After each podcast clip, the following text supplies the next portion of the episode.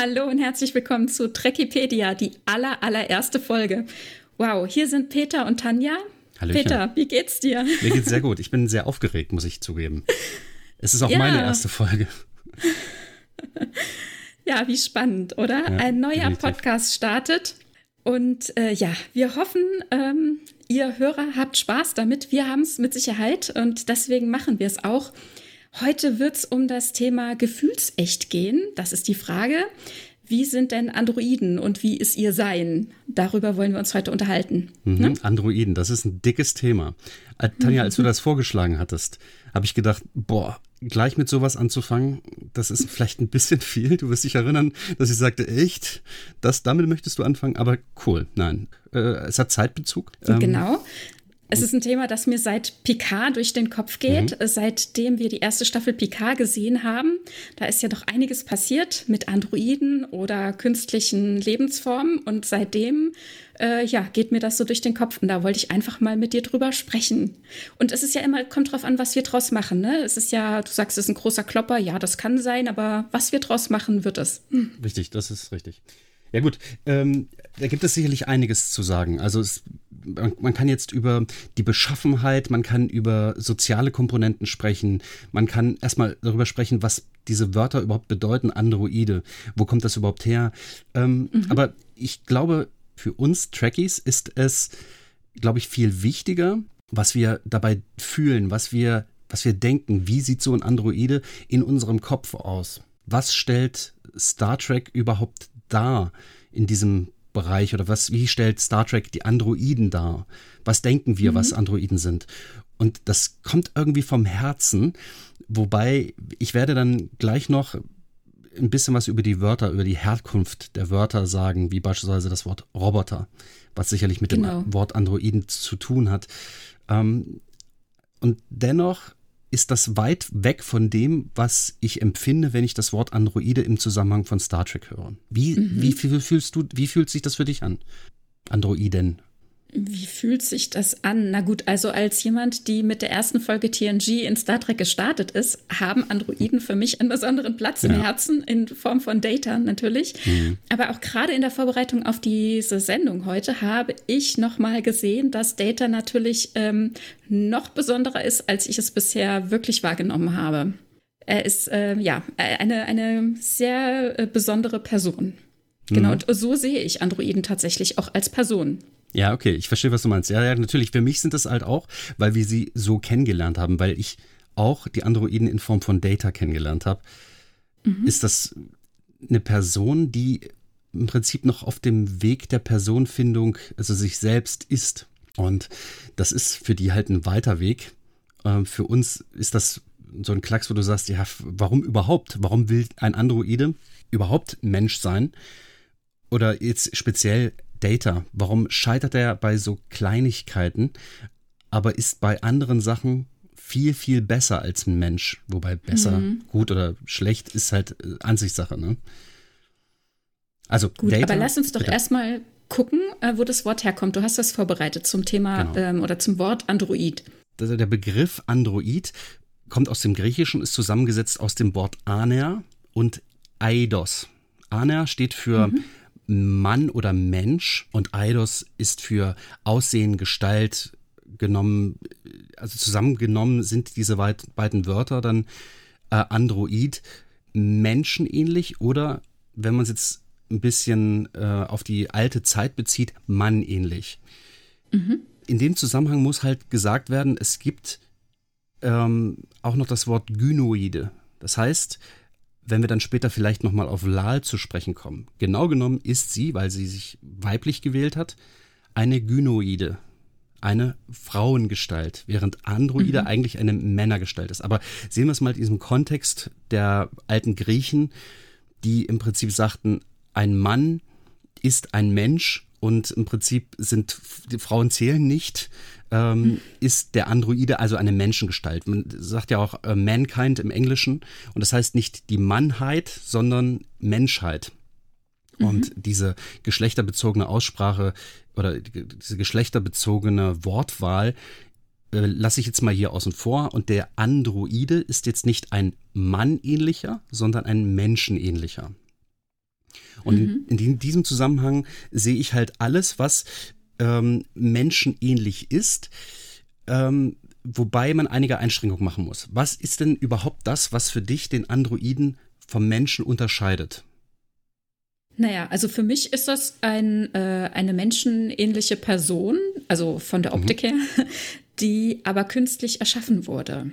Also nicht äh, unbedingt äh, einfach nur geklont, sondern es tatsächlich mhm. auf, auf Technik basiert.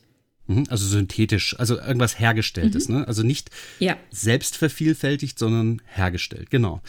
Ähm, ich habe da noch eine kleine. Womöglich auch selbst hergestellt, also wie zum Beispiel, wie du sagtest, Lal wurde von Data hergestellt, ja, okay. im weitesten Sinne. Ja, ja, das stimmt. Im Prinzip ist das eine Selbstreplikation genau. von Data, ja, das stimmt ja. schon. Ja. Äh, wahrscheinlich kommen wir gleich nochmal auf Lal zu sprechen, aber ich möchte nochmal einen Schritt zurückgehen mhm. von dem Wort Androiden, sondern ich würde gerne das Wort Roboter erstmal besprechen. Was ist mhm. ein Roboter? Wenn wir Science Fiction und jetzt im speziellen Star Trek sehen, sehen wir Roboter, die kantig, aber eben aussehen wie Menschen, zwei Beine, zwei Arme, einen Kopf, durch die Gegend starksen und irgendwo gegenlaufen, weil sie ungeschickt sind. Jetzt sind wir natürlich mit der Zeit ein bisschen weiter, als es Star Trek mit äh, The Original Series damals war. Und äh, heute haben wir auch so hundähnliche Roboter. Eigentlich müsste man dann Kynoide sagen. Ähm, Gut, also ganz streng genommen sehen wir meiner Meinung nach keinen so einen blechernen Roboter mhm. in TOS, oder? Ja, na, ich würde das nicht ganz so sagen. Ja, ich weiß, was du meinst. Wir sehen eben nicht diesen blechernen Roboter, der irgendwo gegenläuft oder der, der kantig ist und so weiter. Jetzt bis auf eine Folge, da, ist, da gibt es ein paar kantige Sachen äh, bei Voyager. Wir hatten im Vorfeld schon drüber gesprochen. Mm, aber da kommen wir, kommen wir gleich nochmal zu. Da kommen wir noch ja, drauf. Genau. Die Roboter sind erstmal per Definition Maschinen mit einer gewissen Anzahl von Achsen. Unterscheiden sich die Meinungen der Gelehrten. Also mhm. ein Roboter ist eine Maschine mit mehreren Achsen. Normalerweise geht es da nur um Bewegung. Wir sprechen dort noch nicht mal über eine künstliche Intelligenz. Wir sprechen dort noch nicht mal über eine annähernde Intelligenz. Es geht rein theoretisch mhm. nur um die mechanische Anordnung von Gliedmaßen. Das ist der Roboter. Wir haben natürlich halt schon in unserem Kinderleben haben wir schon mit kleinen Spielzeugrobotern gespielt, die per se, wenn sie ähm, ja, Motoren und Achsen haben, auch tatsächlich kleine Roboter sind. Da geht es nicht um Intelligenz. Mhm. Ähm, der Androide ist per se auch schon mal ein Roboter, faktisch, mhm. weil er mehrere Achsen hat. Sag jetzt mal, Arme, Beine haben mehrere Gelenke und somit ist es auch ein Roboter. Aber es ist halt die künstliche Intelligenz, die die beiden deutlich voneinander unterscheidet, aber das ist eigentlich noch gar nicht mal der Hauptgrund. Und dann komme ich wieder auf das Wort Androide, nämlich menschenähnlich zu sprechen. Wir sprechen von den Androiden in Star Trek oder generell in der Science Fiction eigentlich häufig nur dann von wirklich von Androiden, wenn die einen menschenähnlichen Körperbau haben, zum einen, aber mhm. auch wenn die ein Gesicht haben. Ganz häufig ist es halt so, wenn so ein, so ein Android keinen Kopf hat, dann würdest du den, oder wenn er zumindest kein Gesicht hat, wenn der einfach nur glatt ist, dann würdest du den wahrscheinlich, also ich würde es zumindest so tun, eher nicht in die Kategorie Androide stecken, sondern in die Kategorie Roboter, obwohl dasselbe drinstecken könnte. Für mich ist mhm. dieser Gesicht, dieses Gesicht also wirklich ein ganz, ganz elementarer Punkt. Wie siehst du das? Äh, so würde ich nicht äh, klar unterscheiden. Also da denke ich jetzt zum Beispiel an The Orville. Ne? Mhm. Also da, wo ich kein richtiges Gesicht habe, in das ich gucken kann, bin ich mir erstmal unsicher, mit was ich es zu mhm. tun habe. Ist es ein Roboter oder ist es ein Android? Und erst durch die Reaktion, also ganz schnell eben durch den Gesichtsausdruck und durch das Verhalten und durch ähm, die ja die visuellen äh, Antworten, die ich bekomme, weiß ich äh, besser einzuschätzen, mit wem ich es zu tun habe. Und in dem Moment, wo mir das Gesicht fehlt, weiß ich es eher nicht. Aber ich würde trotzdem erstmal warten, bevor ich den Stempel Roboter drauf drücke, ähm, wie sich äh, das Gegenüber gibt. Ne? In dem Moment, wo mhm. dann klar wird, aha, okay, da gibt es tatsächlich ein, eine, ja, eine künstliche, eigenständige Intelligenz, dann ist das für mich durchaus ein Android. Okay, also es ist halt wirklich der innere Wert, der für dich das Entscheidende ist. Ja. Mhm. Okay, nee, verstehe ich auch. Also vom Gefühl her ist es für mich natürlich ganz genauso.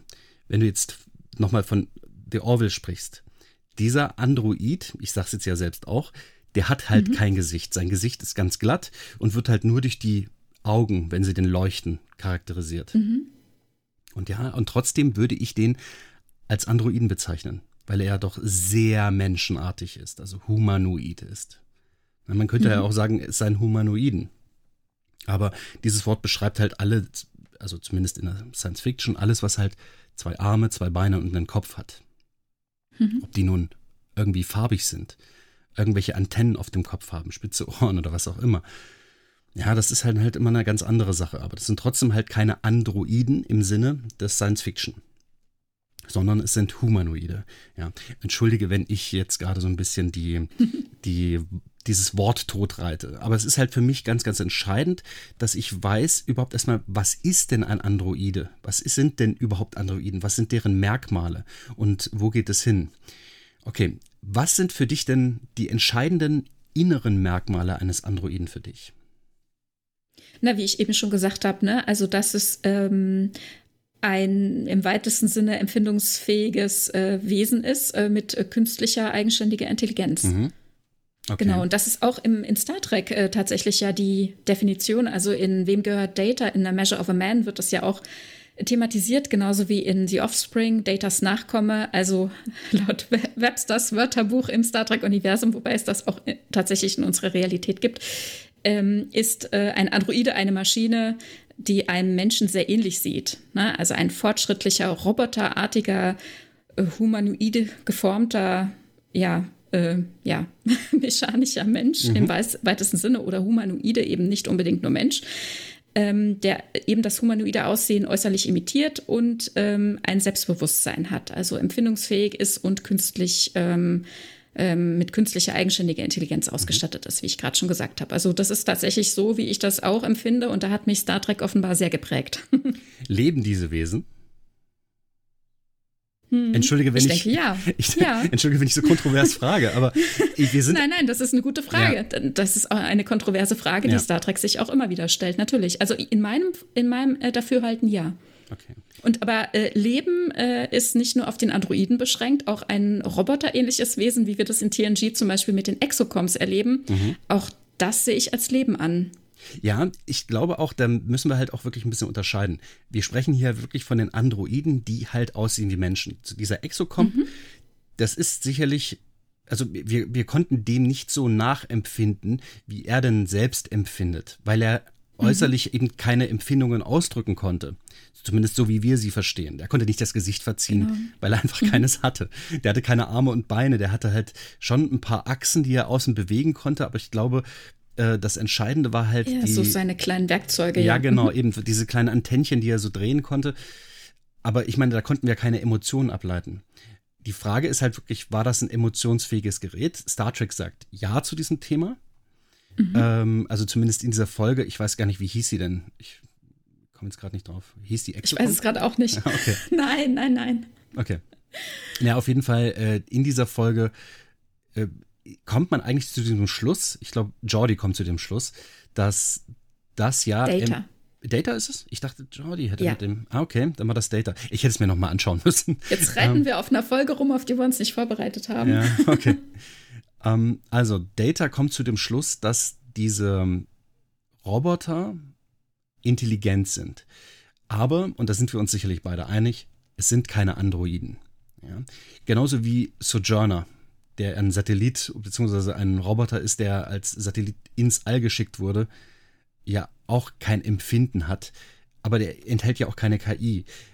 Also für mich steht halt soweit fest, der Androide ist menschenartig äußerlich und aber auch menschenartig innerlich, auch wenn er nicht und das, das ist halt das K.O.-Kriterium, er darf nicht organisch sein. Oder sehe ich da irgendwelche Dinge, die da gar nicht da sind? Ähm, Moment, also nicht organisch sein, das äh, würde ich nicht unterschreiben. Okay. Aber wenn. lass, uns da, lass uns da auch gleich okay. nochmal weiter drauf gucken. Okay. Gib mir mal ein Beispiel, bitte. Ähm. Ernsthaft, wollen wir so weit vorgreifen? Also wir können vorgreifen, aber das, das ich glaube, das Nein, tun also wir gar nicht. Weil tatsächlich, das passt. nee, gut, okay. Also erstmal generell, ne, allgemein gesprochen. Ähm, was wir alles gezeigt bekommen in Star Trek, war ich ehrlich gesagt, wenn man es sich einmal so vor Augen führt, war ich dann doch überrascht, wie unterschiedlich das alles ist. Einmal äh, gibt es ähm, also ich sagte ja eben schon, Empfindungsfähigkeit ist mhm. für mich ein, ein Kritik, also oder ein äh, Punkt, äh, den ein Android ausmacht.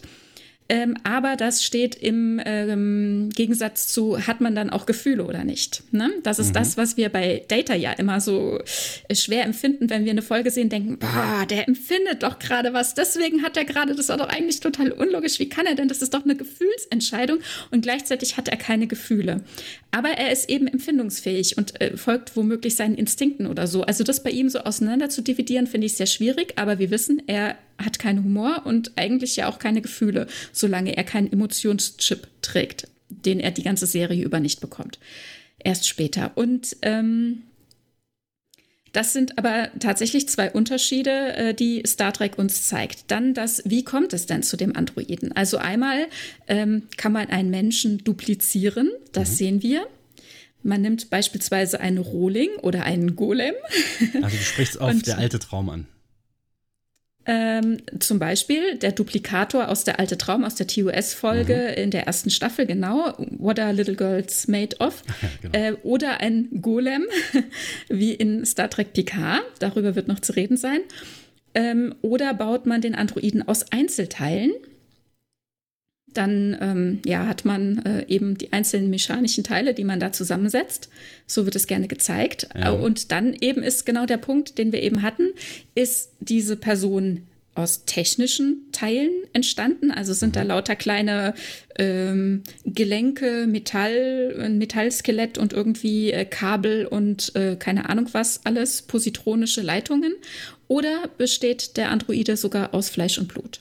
Und okay. das ist der Punkt, da kommen wir zu Star Trek Picard. Aber da lass uns dann mhm, nachher ein bisschen okay. drüber reden. Ich habe noch einen kleinen Blick. Lass mich ganz kurz noch mal eine Frage ja? stellen. Du sagtest, für dich macht es einen Unterschied, ob das ein Golem ist, also quasi ein fertig, fertiger Roboterkörper, ein fertiger Androidenkörper, mhm. oder ähm, wenn er aus Einzelteilen besteht. Macht das für dich wirklich einen Unterschied? Nee, das macht nicht unbedingt einen Unterschied, aber okay. das kriegen wir gezeigt. Diesen Unterschied okay. bekommen wir gezeigt. Ja, okay. ne? Und ähm, dann gibt es noch den Unterschied, äh, wie, ist, wie kommt es zu dieser Art von Aufarbeitung? Ne? Also, ähm, ach nein, das ist ein Thema, das kommt später. Entschuldigung. Ähm, also was, ja, ich meine, ich meinte nur, was passiert, was zeigt uns Star Trek? Wie wird das Ganze aufgearbeitet? Wie zum Beispiel bei der alte Traum, Kirk fliegt einfach weg und wir erfahren nie wieder was von dem Planeten. Mhm. Man fragt sich, liegen da jetzt tatsächlich diese ganzen Gerätschaften und die ganzen Rohlinge und einfach könnte jemand drüber stolpern und da ein bisschen weitermachen, weil genauso passierte diese Folge ja auch, dass jemand drüber stolperte, eben Dr. Corby da ankam und äh, dann einfach was gemacht hat. Und das ja sehen wir ziemlich häufig oder wir kriegen nicht äh, gezeigt, äh, wie, wie, das Ganze aufgearbeitet ja. wird, wie es, äh, wie es dann ausgeht. Aber das wollte ich eben gar nicht sagen, sondern ich wollte sagen, und ich habe es vergessen, was ich sagen wollte. Tut mir leid. Äh, nee, macht nichts. Äh, sag du mal, was du sagen wolltest. Jetzt, wo du das gerade gesagt hast, kam mir eine Short-Track-Folge natürlich. Nee, halt, das war gar ah, keine. Ah, ja. Doch, das war eine Short-Track-Folge, ne?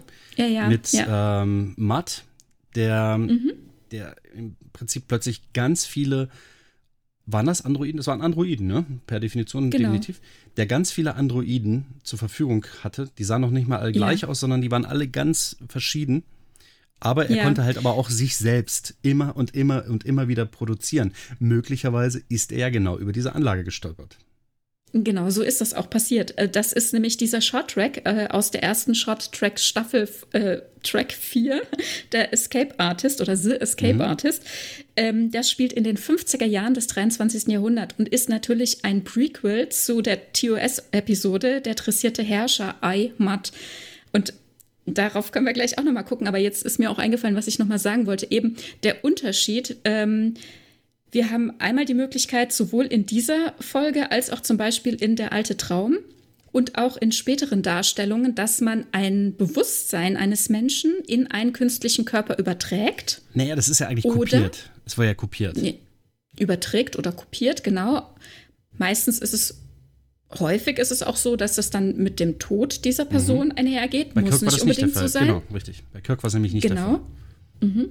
Genau, also zum Beispiel Dr. Corby, der eben die Anlage äh, auf dem Planeten Exo 3 gefunden hat in der alte Traum, der hat ähm, diese, ja, die Anlage gefunden, wie man sich sowohl kopieren kann anhand so eines Rohlings, also einen Duplikator benutzen, als auch offenbar, aber das wird uns nicht so richtig ge gesagt, ähm, neue Androiden aufbauen. Aber es kann auch durchaus sein, dass zum Beispiel die Andrea, die er da auch noch gebaut haben muss, und seinen Kollegen, dass das eben tatsächlich aus seinem Team äh, einfach auch nur in Anführungszeichen so, Duplikate mhm, waren.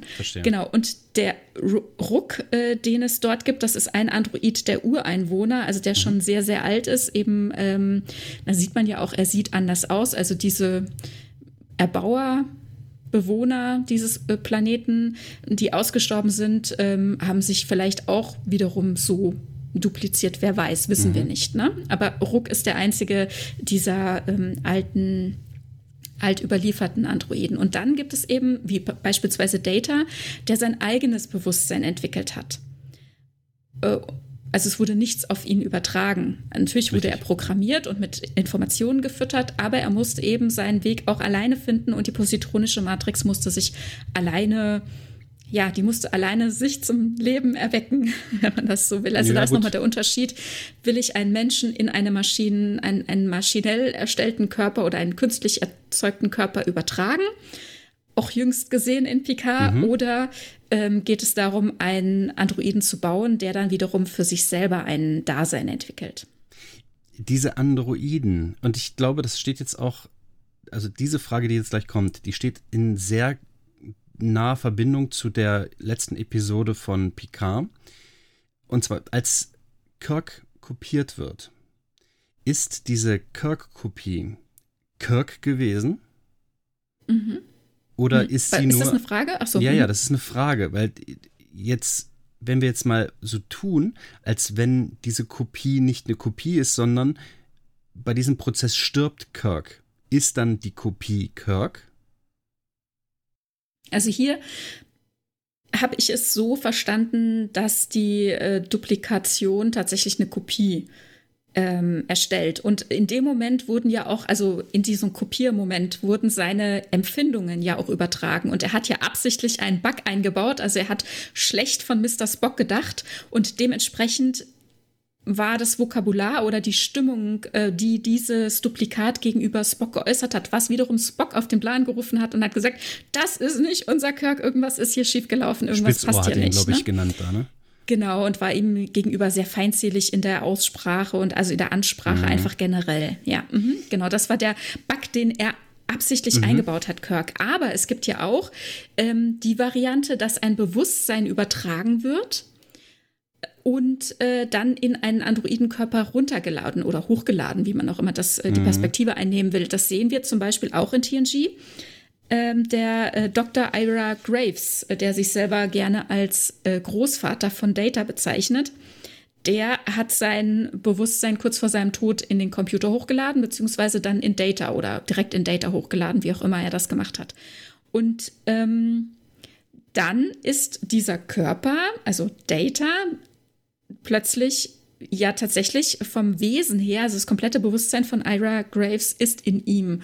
Und dann hat er Humor, dann hat er plötzlich Gefühle, Empfindungen, dann kann mhm. er das alles ausleben. Ne? Andererseits gibt es in TOS auch die Darstellung, dass nach einem Hochladen in einen künstlichen Körper keine Empfindungen mehr wahrgenommen werden können. Die Variante haben wir auch in, mhm. ich glaube, das ist ja Geist sucht Körper. Return to Tomorrow. Okay. Hm wenn dieser Geist von äh, dem Prof oder was war das für ein, dieser Entwickler? Dr. Ira Graves. Mhm. Ira Graves. Wenn der hatte ursprünglich mit Nunien Sung zusammengearbeitet und er nannte Nunien Sung immer den äh, oftmals falsch oder often wrong Sung. Ach ja, okay, ich erinnere mich. ja. Okay. Ähm, wenn der Graves in Data drinsteckt und ähm, dieser Graves ist, ich sag's mal, das Hauptmerkmal von Data in diesem Moment. Ist Data dann immer noch ein Androide? Ich möchte halt immer wieder, dass wir ähm, uns darüber Gedanken machen, was ist ein Androide und ist Data an diesem Moment noch ein Androide oder ist er ein Cyborg? Da kommen wir sicherlich später nochmal zu sprechen drauf. Also ich denke nach wie vor, dass der Körper von Data ein Androide ist mit dem Bewusstsein von Graves und auch gemeinsam würde ich diese Kombination als Androiden bezeichnen. Mhm. Okay. Ja. Also das heißt, das heißt, es ist unabhängig davon, ob, diese, ob das eine künstliche Intelligenz ist, die das betreibt, oder ob das eine natürliche Intelligenz ist, die das betreibt. Denn später werden wir ja sehen, und wie du schon sagtest, das, da kommen wir nachher noch zu, drauf zu sprechen, ist das nicht mehr der Fall. Aber okay, bleiben wir jetzt erstmal dabei.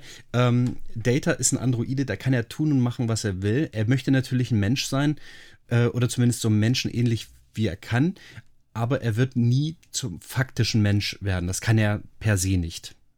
Ja. Naja, gut, also das ist, denke ich, auch eine Frage des Empfindens. Aber lass uns noch mal einen Schritt zurückgehen. Ich finde ganz spannend, wie TUS uns Androiden zeigt. Das sind die Folgen Der alte Traum, der dressierte Herrscher mit Matt. Mhm. Geist sucht Körper, was ich eben schon angesprochen hatte, und Planet der Unsterblichen, also äh, Requiem for Methusaleh. Ähm, das sind Folgen aus allen äh, drei Staffeln. Und hier sind unterschiedliche Darstellungen, aber insgesamt hat es immer den Tenor, dass es nicht gut für die Androiden ausgeht, beziehungsweise wie soll ich sagen, solange die Androiden da sind, geht es nicht gut für die Menschen aus in ihrem mhm. Umfeld. Also, wir haben im alten Traum Dr. Kirby, das finde ich interessant übrigens, der ja ähm, sich hat duplizieren lassen, seinen Geist übertragen lassen in einen neuen Körper, kurz bevor er starb und empfindet sich das sagt er ganz klar in der Folge, gar nicht als Android, sondern er hat sich ja nur verbessert. Es war mhm. quasi ein Upgrade. Er hat einen seiner Meinung nach unsterblichen Körper, inwieweit Androiden unsterblich sind, darüber sollten wir auch noch mal kurz nachdenken. Aber er sieht sich zum Beispiel besser als, als jemand Besseres als zum Beispiel Ruck oder Andrea. Und da ist dann der Punkt, wo ich mich frage, warum ist Andrea für ihn ähm, da in einem anderen Stand? Dann kann es dann doch keine Kollegin sein, die einen Androiden hochgeladen hat. Dann hat mhm. er sich vielleicht dann doch dort vor Ort nur ein äh, Püppchen gebaut. Ja, so wirkt es, in der Tat. So wirkte es, genau. Dann haben wir, äh, ach genau, also wie gesagt, er sieht sich äh, insofern besser. Aber wir sehen auch, als er sich an der Hand verletzt, er ist äh, komplett mechanisch. Er besteht nicht mehr mhm. aus Fleisch und Blut. Und zum Beispiel äh, seine Verlobte, Schwester Chapel, ist richtig entsetzt und angewidert. Ne? Und da sind, äh, ist auch wieder ein interessanter Punkt. Also wann fängt es an? Wann fühlen wir uns von der Imitation äh, gegruselt? Wann, wann fürchten wir uns? Wo mhm. fängt das an und wo hört das wieder auf? Da gibt es eben im, äh, im Empfinden äh, dieses Uncanny Valley. Ne? Wann kippt das komplett? Ne? Also äh, ab einem gewissen Punkt ähm, wird es äh, immer, mh, mm, also erkennt man tatsächlich in, ich sag mal, dem Roboterhund irgendwas Süßes, was Schönes, mhm. in dem oder in diesem Androiden, ähm, was Schönes oder, oder äh, Unterhaltsames, äh, etwas, mit, mit, dem man sich umgeben oder echtes, mit dem man sich umgeben will, aber irgendwann ist es zu echt. Und dann fällt die Akzeptanz komplett ab und dann mhm. rutschen wir in dieses Uncanny Valley. Dann sind wir in dieser Akzeptanzlücke. Das geht dann plötzlich nicht mehr. Aber dann geht es aber irgendwann wieder hoch. Das finde ich ganz spannend, ne? dass man das dann auch irgendwann wieder gut äh, annehmen ja, kann. Aber weil es dann einfach richtig gut ist. Also das ist, ist mhm. nicht nur so, dass man sagt, okay, das ist schon richtig gut, aber ich erkenne es deutlich als Fälschung und da ist es halt so gruselig, dass es so nah an richtig gut dran ist, dass wir es abstoßend finden. Also ich meine, das ist ja das Empfinden, was man da ja so hat, wenn da äh, ein Roboter gegenübersteht und man denkt erst so, also ein Androide steht einem gegenüber und man denkt erst, das sei ein Mensch und dann ist man vielleicht mhm. erschrocken und in diesem Zurückwerfen dieser Person von, von einem Personenstatus zu einem Ding, da drin liegt es wahrscheinlich, das vermute ich jetzt mal einfach, dass mhm. äh, wir das als sehr, sehr unangenehm empfinden. Und so würde ich es wahrscheinlich mhm. halt auch tun. Äh, Data beispielsweise ja. ist, ich meine, wir wissen, Brent Spiner ist im Prinzip nur, welche Farbe ist das überhaupt? Gelb? Gold? ich bin, Nicht so richtig klar, ja? Ja, nee, ich, also auf jeden Fall ist er halt geschminkt. Und er ja. ist ja weiterhin ein Mensch, der einfach das Gesicht relativ selten verzieht, wo, wobei man das auch nicht sagen kann. Ne? Ähm, aber da haben wir halt kein Uncanny Valley, weil er ein richtiger Mensch ist, der tut, als sei er eine Maschine. Während wir, wir haben es schon mal angesprochen. Wobei, Bitte? wobei er es auch nicht versteckt. Ne, ich glaube, es hilft uns auch sehr, dass er dann so unmenschlich geschminkt ist. Ja, das stimmt. hilft uns, glaube ich. Und wenn Dr. Corby aber von Anfang an klar gemacht hätte, also hier dieser Androiden Dr. Corby, ach übrigens, ich bin ähm, ein Android, ich bin eine Kopie von Dr. Corby, ich glaube, dann hätte zum Beispiel eine Schwester Chapel ähm, eher sich mit dem Gedanken anfreunden können, als wenn er äh, erst was Falsches mhm. vorspiegelt. Mhm. Ich glaube, das machte das Ganze sehr, sehr gruselig dann. Ähm, lass uns noch mal gerade diese TOS-Folgen angucken. Also, ach übrigens, und hier war ja auch das Ziel von Dr. Corby. Sie wollten in eine nächste Kolonie, um sich ähm, ja weiter zu verbreiten. Also es ging tatsächlich ihm darum, er will die Menschen upgraden. das ist das Gruselige mhm. überhaupt. Ich weiß nicht, wer Dr. Who guckt. Ich sag nur Cyberman, ja? Okay. Okay, das ist wirklich gruselig, ja? Und genau so sowas hatten die auch vor. Ähm, dann, dann bei ähm, TOS, der dressierte Herrscher, also IMAT, das ist die Folge, auf der der Shorttrack, den du eben schon erwähnt mhm. hast, ja quasi basiert. Also es ist die, der Shorttrack zeigt die Vorgeschichte aus den 50er Jahren und ähm, in ähm, 2268 ähm, sehen wir eben den interessierten Herrscher. Mhm. Also wir erfahren dort, dass ähm, Matt auf einen Planeten gestoßen ist oder ich glaube, er ist da abgestürzt, ich weiß nicht genau. Auf jeden Fall, dort gibt es ähm, zigtausende von Androiden, über 200.000 Androiden. Und er bedient sich derer. Und die lassen das auch gerne mit sich machen, denn sie wollen von ihm lernen. Sie wissen, das sagen sie am Ende auch, dass er ein ziemlicher Trottel ist. und sie nutzen alles, was sie von ihm lernen können, aber dann sind sie ihm, also sind sie seiner auch überdrüssig. Aber solange sie von ihm lernen wollen, lassen sie ihn ihm auch nicht weg. Ja, ja ich habe das Gefühl, dass ähm, sie selbst wirken ja auch ein bisschen vertrottelt diese Androiden, die wirken ja nicht wie eine übermächtige Lebensform oder wie ein, ein Haufen von Superintelligenzen. Also diesen Eindruck hatte ich ja, ja in, zu keinem Zeitpunkt in dieser Folge. Naja, gut, am Ende kommt es schon raus, dass sie es absichtlich äh, vieles, also alles mhm. haben mit sich machen lassen. Aber sie sind nicht von Grund auf so, ich sag mal in Anführungszeichen, bösartig. Also sie, sie erkennen die Menschen zwar schon, oder Humanoide, die ihnen jetzt hier begegnen, zwar schon als äh, Problem, ne? weil komplett irrational, mhm. also quasi biolo biologischer Befall, den man irgendwie äh, eindämmen muss. Aber sie gehen nicht den Weg und wollen alle töten, sondern sie wollen für alle dienen, sodass sie nicht mehr selbst aktiv sein äh, müssen und mhm. dementsprechend keine Flausen mehr ausleben müssen. Also quasi von vorne bis hinten bedient, äh, satt und glücklich zu Hause sitzen und ähm, keinen Ärger mehr in der Galaxie machen. Das ist auch ein interessanter Plan. Wobei ich nicht glaube, dass sie damit so erfolgreich gewesen wären und auf kurz oder lang wäre es wahrscheinlich dann doch noch etwas aggressiver geworden. Mhm, ja, wirklich. Also ich äh, habe das jetzt vielleicht, habe ich es nur anders verstanden. Ähm, die haben die Menschen, so wie ich es gesehen habe, eigentlich dazu verwenden wollen, sich selbst zu optimieren. Also mit dem, was die Menschen tun, wie sie sind, was sie so sagen, wollten die, das ist ja auch wieder so ein, so ein Thema, was immer wieder aufgegriffen wird äh, in Bezug auf Androiden, diese Selbstoptimierung, die sie vorantreiben mhm. wollen. Wie du vielleicht auch schon, wie du schon sagtest, vielleicht um am Ende alles auszulöschen, was eben zu unrein sind oder unrein ist wie diese Menschen. Äh, also am Ende sagt Pille ja sogar, man habe es mit Robotergehirn zu tun. Ähm, also die sind im Prinzip ja simpel, aber die sind halt auf diesen einen zentralen Androiden äh, geschaltet. Ich glaube, es ist dieser Androide, der am Anfang auch die Enterprise entführt. Ja. Ähm, mal eine blöde Frage. Was ich mir da, also die Frage, die ich mir da gestellt habe, war, war dieser Androide von Anfang an auf der Enterprise bereits ein Androide? und äh, hatte einfach diesen Plan gehabt, wenn wir da mal in der Nähe sind, dann werde ich das Schiff kapern und wir fliegen dahin. Oder ist der zwischenzeitlich ersetzt worden? Mm, das wissen wir natürlich nicht, aber ich glaube, er hat sich einfach an Bord geschmuggelt, hat irgendwie einen Posten eingenommen. Also die müssen die echt Personalplanung war sehr eben, nachlässig hier. Ganz genau, das wollte ich gerade sagen. Also die Personalabteilung in der Starfleet ist wirklich lausig, was schon ein paar Mal zum Sprechen kam zwischen uns. Ähm, ja. Naja, also da, da würde ich gerne nochmal die Verantwortlichen sprechen, wer den, ich glaube, welche, welchen Rang hatte der Lieutenant? Wer den zu einem Offizier gemacht hat. Oder zumindest durchgehen lassen hat, dass der das Raumschiff dann am Ende kapern kann. Naja, nichtsdestotrotz. Naja. Also war ja erfolgreich. Im, äh, ja, im Kontext mit diesen beiden Folgen, die wir von TUS jetzt schon erwähnt haben, komme ich um ein Thema nicht umhin. also nur ganz kurz zumindest. Äh, also wir haben ja schon gesagt, diese Andrea, die hatte ja tatsächlich den äh, Anschein, als ob sie so, so ein bisschen ähm, äh, die, wie soll ich sagen, das so Sozialleben von Dr. Corby etwas ähm, mhm. schöner machen sollte.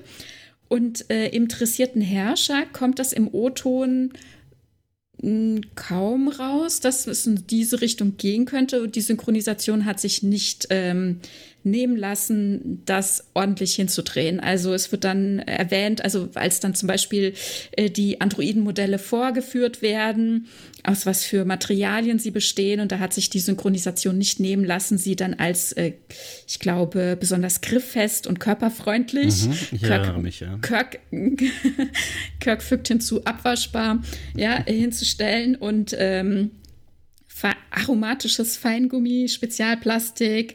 Uhura gefällt das alles nicht, ja. So oder so gesehen, Aber auch wieder ein sehr Klischee, ne? verständlich. Ne? Aber ich, ja, fand es wieder sehr klischee. Und Kirk sagt in der Synchronisation, na, sind sie eifersüchtig? Mm. Äh, ja, genau. Und ähm, als, ähm, also diese äh, Modelle, die da vorgeführt werden, das sind alles Kreationen von Matt. Der mhm. hat da ordentlich noch Modellreihen hinzugefügt. Alle nach seinem Geschmack. Mhm. Mhm, genau. Und als er gefragt wird, ob er nichts für männliche Androiden übrig hat, da kommt dann halt auch entsprechender Kommentar. Mhm. Ähm, also im Deutschen halt auch nochmal sehr zweideutig, äh, im O-Ton geht so. Ne? Also das ist auch immer noch mal so ein Thema. Das hatte uns bei ähm, Data Sein Hals, mit denen hatte ich ja Picard besprochen, mhm. auch beschäftigt. An mancher Stelle, wo wir dachten, hm, wie mhm. ist denn das zu verstehen? Naja. Das ist dann nicht mehr Gut. doppeldeutig. Das ist schon ziemlich klar, was dann gemeint ist in der Synchro. Ne? Ja, ja, kann ja. Gut, bei Picard war es weniger die Synchro als die Handlung an mancher Stelle, wo wir uns fragten, ja. wie das zu verstehen ist. Naja. Wobei auch das wieder, also Eimat oder der dressierte Herrscher ist halt auch sehr klischeehaft und sehr, äh, ja, es ist klischeehaft ausgegangen. Ne? Das muss man ja sagen. Ja. Das ist halt typisch, und, wobei man auch kein Mitleid mit Matt hat, muss man ganz ehrlich sagen. Ne? Nein, nein. Und hier ist auch interessant, also es ist beides möglich. Ne? Sie bauen Androiden als auch die Möglichkeit ähm, bestehend, dass man einen menschlichen Geist in einen Androidenkörper laden kann, denn das bieten mhm. sie ja Uhura ganz explizit an. Stimmt, ja, jetzt wo du es sagst. Ich hatte erst, ich bin davon ausgegangen, ja, ja jetzt, jetzt wo du sagst, fällt mir das auch wieder ein. Ähm, aber ich war eigentlich davon ausgegangen, dass das wirklich reine Androiden einfach nur ähm, zur ja, Bevölkerung der Welt und zur Reinigung der Welt war. So habe ich es halt verstanden. Aber jetzt, wo du es sagst, in der Tat, die hatten das Upgrade für, Upgrade in Anführungsstrichen, für Uhura angeboten. Ja, interessant ähm, war hier tatsächlich, dass die, dass die Lebensdauer dieser Androiden einfach sehr hoch ist, also 500.000 Jahre mhm. und äh, ist bisher halt noch keiner in Anführungszeichen verschlissen worden mhm. und äh, von daher ist das, äh, ja, sieht man sich dann dadurch tatsächlich als unsterblich und ähm, aber wie gesagt, man will die Menschheit ja nicht auslöschen, sondern es nur ihren irrationalen ähm, ja, Taten irgendwie äh, in Riegel vorschieben. Und äh, wie so oft, äh, wie Kirk das mit Computern, Sonden oder hier auch Androiden macht, äh, wie so oft ist die Lösung, man muss einfach alles ad absurdum führen und die Technik kaputt schwätzen und so haben sie mhm. sie dann auch zum Durchbrennen gebracht, genau. Ja, leider ist das und halt hm? immer die leichte Lösung, die sich insbesondere TOS vornimmt, so leicht ein, eine Lösung herbeizuführen mit verquerer Logik oder mit Liebe lassen sich Maschinen zerstören, wenn sie denn feindlich sind. Ähm, was ich, das finde ich ein bisschen kritisch. Also da kann man von halten, was man will, glaube ich. Das ist Geschmackssache, aber ich finde es halt ein bisschen schwierig. Allein auch, wie äh, leicht manipulierbar Computer sind. In der Folge Kirk unter Anklage ist ein früherer Freund, der aber nicht befördert wurde und dann ein wenig eifersüchtig ist, ähm, mhm. an Bord dabei, einen Computer zu manipulieren, um eben eine falsche Aussage über Kirks Verhalten herbeizuführen, äh, was ja dann auch den Tod eben dieses Mitglieds angeblich zur Folge gehabt hätte. Da sieht man halt, wie leicht Computer zu manipulieren sind, wobei er halt das Zugriffsrecht hatte. Das will ich jetzt gar nicht zu groß aufhängen, aber generell ist es halt so, dass man, dass man, Anführungszeichen, also dass Menschen ganz häufig eine deutliche moralische oder eben ähm, Intelligenzüberlegenheit gegenüber diesen Maschinen haben. Bei äh, Landru und die Ewigkeit, da ist Landru ein 6000 Jahre alter Computer, mhm. der ein ethisches und logisches Problem hat. Und laut, laut Kirk hat er aber keine Seele. Das ist natürlich wirklich die Frage, ist das Wort Seele, also es wird halt auch so gesagt, ne, ist das Wort Seele, zumindest habe ich so in Erinnerung, wirklich ein Thema da oder ist das halt wirklich am Ende, wenn man die Data jetzt einschaltet, hat er die Seele durch seine Intelligenz? Frage an dich. Na, ich glaube, hier wird, hier werden einfach andere Worte benutzt. Also dieses äh, Gefühle haben, Seele haben. Ich glaube, darum geht es. Ne? Also, aber das hatten wir eben schon gesagt, dass das gerne in TOS eine genutzte Möglichkeit ist. Man äh, bequatscht die Technik, bis sie durchbrennt. Ne? Mm, genau. Da gibt es viele Beispiele, da müssen wir jetzt nicht alle auffüllen, glaube nee. ich. Aber das war halt einfach so ein Beispiel, dass der Computer, und das war halt kein Androide, sondern es war halt einfach irgendeine Maschine, die irgendwo stand, zur Selbstzerstörung getrickst und überredet werden kann. Hm. Das kommt auch immer wieder mit den Androiden zum Tragen, dass diese diese verquere Logik, wie eben jetzt bei, was wir gerade besprochen haben, der interessierte Herrscher und Eimat, da sagt man halt einfach ganz wirre Dinge und diese Maschinen schalten sich ab, weil die es einfach nicht verarbeiten könnten. Und dieser Hauptandroide, also es ist ja halt auch irgendwie zentralistisch bei denen, dass dieser Hauptandroide, der ja scheinbar vorher das äh, Raumschiff, die Enterprise, entführt hatte, dass der ja die Entscheidungsgewalt hatte. Das also so wirkte es auf mich, dass zentralistisch alle mhm. Maschinen dann am Ende fragten, alle Androiden fragten, dürfen wir das tun oder wie ist die Entscheidung in dem und dem Bereich? Mhm. Und äh, als diese, diese Unlogiken aufkamen, fragten sie halt auch immer die, ich weiß nicht, waren die einfach nur durchnummeriert? Nummer eins hatten die ihn, glaube ich, genannt, ne? Genau, Norman war das. Ach mhm. ja, genau, das ist Crewmitglied Lieutenant Norman, wie auch immer. Und ähm, der Nee, er hieß auch tatsächlich Norman. Der Norman, Android okay. hieß Norman. Ah, okay. Der hatte also einen Namen. Aber er hatte auch die Nummer 1 um den okay, Hals hängen. Genau, richtig. Genau, diese Nummern um den Hals. Das ist halt auch bildlich für, ich sage jetzt mal, diese Zeit wahrscheinlich, um klarzumachen, wir sind keine Menschen, wir sind Maschinen. Und ähm, ich glaube, das sollte man da an dieser Stelle nicht zu ernst nehmen. Aber ist natürlich zu einfach gewesen. Jetzt im Nachhinein würden wir halt Androiden anders darstellen oder tun es halt auch. Ne? Jetzt auf der Orville oder eben Data oder eben später dann die Androiden, die dann zum Teil auch gewisse Ähnlichkeiten mit Data haben auf dem Planeten. Das weißt du sicherlich besser als ich, ähm, wo sie lebten in Picard. Ja, Coppelius. Coppelius, natürlich. Äh, wer, wer weiß es nicht? Ich war's. naja. Okay. Also da gibt es halt auch Ähnlichkeiten, aber eben äh, die Unterschiede sind halt häufig viel größer zu den Menschen. Ja. So, hm. bitte. Dann in der zweiten Staffel haben wir dann noch eine Folge ähm, Geist sucht Körper, Return to Tomorrow. Da werden wir, ähm, also ist das Ziel, ähm, Androiden zu bauen, äh, weil Körper benötigt werden. Da finden sie auf einem Planeten ähm, noch den Geist oder das Bewusstsein von drei ehemaligen Bewohnern, äh, die lange überdauert haben und jetzt ähm, ja Körper brauchen. Und äh, die einfache Variante natürlich, ähm, äh, die Besucher zu okkupieren, zu übernehmen, ähm, beziehungsweise dann auf lange Sicht der Plan, ähm, sich Androidenkörper zu bauen. Aber dann wäre man nicht mehr empfindungsfähig und dann wird der Plan aufgegeben.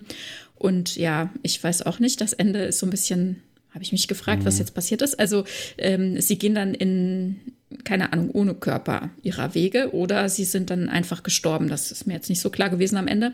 Wollte ich mich auch nicht weiter mit beschäftigen also jetzt erstmal. Aber ja, Entschuldigung. Ich hatte ja, das Gefühl, die sind gestorben. Du? Also ich, ich, bin, ja. ich bin davon ausgegangen, dass sie tot sind. Die drei, ne? Mm, ja, ja, wobei der Sargon oder Sergon, der ja der Anführer war, der konnte ja, als man dachte, er wäre gestorben, äh, in das Schiff übergehen. Also ist ja durchaus die Möglichkeit auch gewesen, irgendwie anders noch zu überleben, außerhalb dieser Sphäre, in der mhm. sie überdauert hatten äh, und ohne einen Körper. Aber gut, das, ja, sie wollten sich am Ende verabschieden, also Sagan und Talassa. Von daher, ja, kann man denken, dass sie gestorben sind. Aber hier war das Interessante, fand ich, dass sie, sobald sie sich eine Androiden bauen, obwohl sie so, ja, ich sag mal, hochentwickelt sind, mhm. dann, dann wissen, dass sie durch diesen Androiden eben nichts mehr spüren können. Also eben zum Beispiel keine Berührung empfinden können. Was sie sehr bedauern. Was sie sehr bedauern, genau, ja. Und dann haben wir noch eine vierte Folge in der dritten Staffel gegen Ende der Serie Planet der Unsterblichen. Hier haben wir es zu tun mit einem ähm, ja, Menschen, der aus irgendwelchen mhm. Gründen, die ihm auch nicht klar sind, unsterblich ist. Das ist Flint, mhm. der auch irgendwann die Erde verlassen hat, weil er ja hm, dann endlich mal von der Erde und der, der, Menschheit weg wollte. Er hat so viele Leben gelebt und so viel ja auch zur Erdenkultur beigetragen, wie wir feststellen. Aber dann eben sein ja, Lebensabend im weitesten Sinne auf einem fremden Planeten sucht und sich dort eben eine Gefährtin baut. Auch wieder das Motiv, er braucht eine Gefährtin mhm. und benutzt oder nutzt Kirks Anwesenheit aus, um in ihr, in Rainer, Gefühle zu erwecken. Denn er hat es nicht geschafft, ihr ein Gefühlsleben einzuhauchen und durch Kirks Anwesenheit kann natürlich nichts anderes passieren, mm. als dass sie Gefühle entwickelt. Bei dieser Folge, und in dem Moment, ja, ich möchte es einmal einwerfen, bei dieser Folge habe ich hart die Augen verdreht. das wollte ich schon mal einmal sagen. Bitte, fahr, fahr fort. Genau, und hier haben wir auch wieder ein, ein sehr äh, gerne genutztes äh, Element in dem Moment, wo sie Gefühle entwickelt. Also wo sie sich ihrer Gefühle bewusst wird oder sie eben erstmals empfinden kann, brennen ihr alle Sicherungen durch. Also mhm. sie stirbt. Durch, durch Kirks überragende Männlichkeit. Irgendwie habe ich immer so das Gefühl, dass, dass die Damen, wenn sie, insbesondere wenn sie Androiden sind, durch Männer sehr leicht zu Tode geliebt werden können. Allein durch deren Anwesenheit. Ja, das ist irgendwie immer so ein wiederkehrendes Thema, insbesondere in TOS, ne, dass ähm, Männer mit ihrem ja. unglaublich überragenden Charme die Damen, Androiden-Damen, ja, umfallen lassen. Aber anders, als sie sich das wünschten, wahrscheinlich. Mhm, ähm, ja, äh, wobei hier hier war auch nochmal der Konflikt in ihr, dass sie Flint gegenüber eben keine ähm, ja, also nur platonische Gefühle hatte und mhm. wusste aber, dass er sie liebte und sie das aber nicht erwidern kann und äh, wohl eher dann Kirk liebt und diese, dieser Zwiespalt und dieses Erleben, das war dann zu viel für sie, da ist sie umgekippt drüber. Und interessant in der, in der Erwähnung von ihr finde ich auch, denn sie ist ähm, die erste in einer Reihe von ausschließlich, wie ich glaube, weiblichen Androiden, die sich nicht ihrer Existenz bewusst sind. Also, mhm. also na, natürlich weiß sie, dass sie existiert, aber sie weiß nicht, dass sie eine Androidin so, ist. Verstehe. Ja, ja, das erleben wir später in TNG mit Juliana Taylor, das mhm. erleben wir mit Sochi und mit Darch und mir ist kein Beispiel aufgefallen, dass mal ein männlicher Android nicht über seine Art der Existenz wüsste.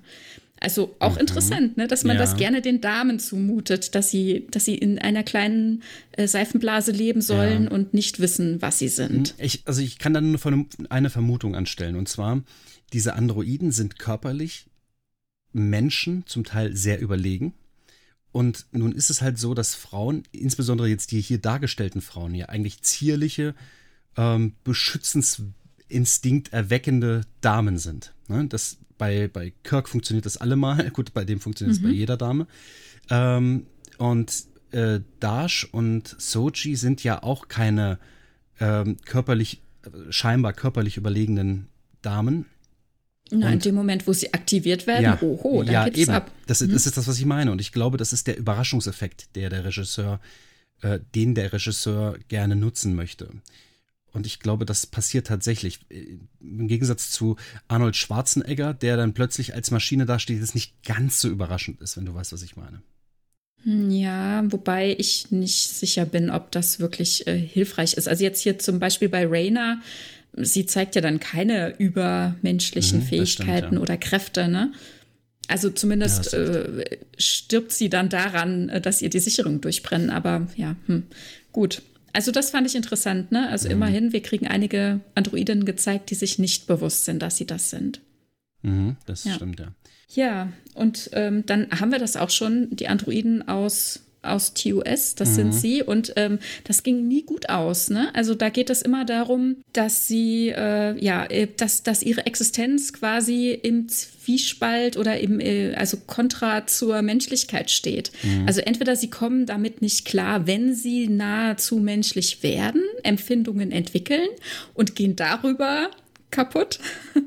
oder äh, sie kommen damit nicht klar, dass die Menschen so irrational sind und äh, eben einfach Menschen sind ne? und äh, können das nicht akzeptieren, mhm. wollen sich dem nicht ähm, ja, anreihen, ne? Äh, wollen sich nicht einreihen, wie Data das später tut, mhm. sondern äh, klare Verhältnisse schaffen, die Menschen ausrotten oder die Menschen optimieren, verbessern dass sie auch so toll werden wie sie selbst oder eben ja vernichten oder eben äh, zu, ich sag mal, den äh, also Herrschern machen, aber mhm. indirekt ja quasi den äh, mundtot gemachten äh, ja, ich weiß nicht, wie man sagt, also ne, diese Dienstleistungsroboter, die sich durchaus als, oder Androiden, die sich durchaus als Dienstleister empfinden, aber das mit dem Ziel, dass die Humanoiden nicht mehr auf die Idee kommen, ihre Irrationalität auszuleben.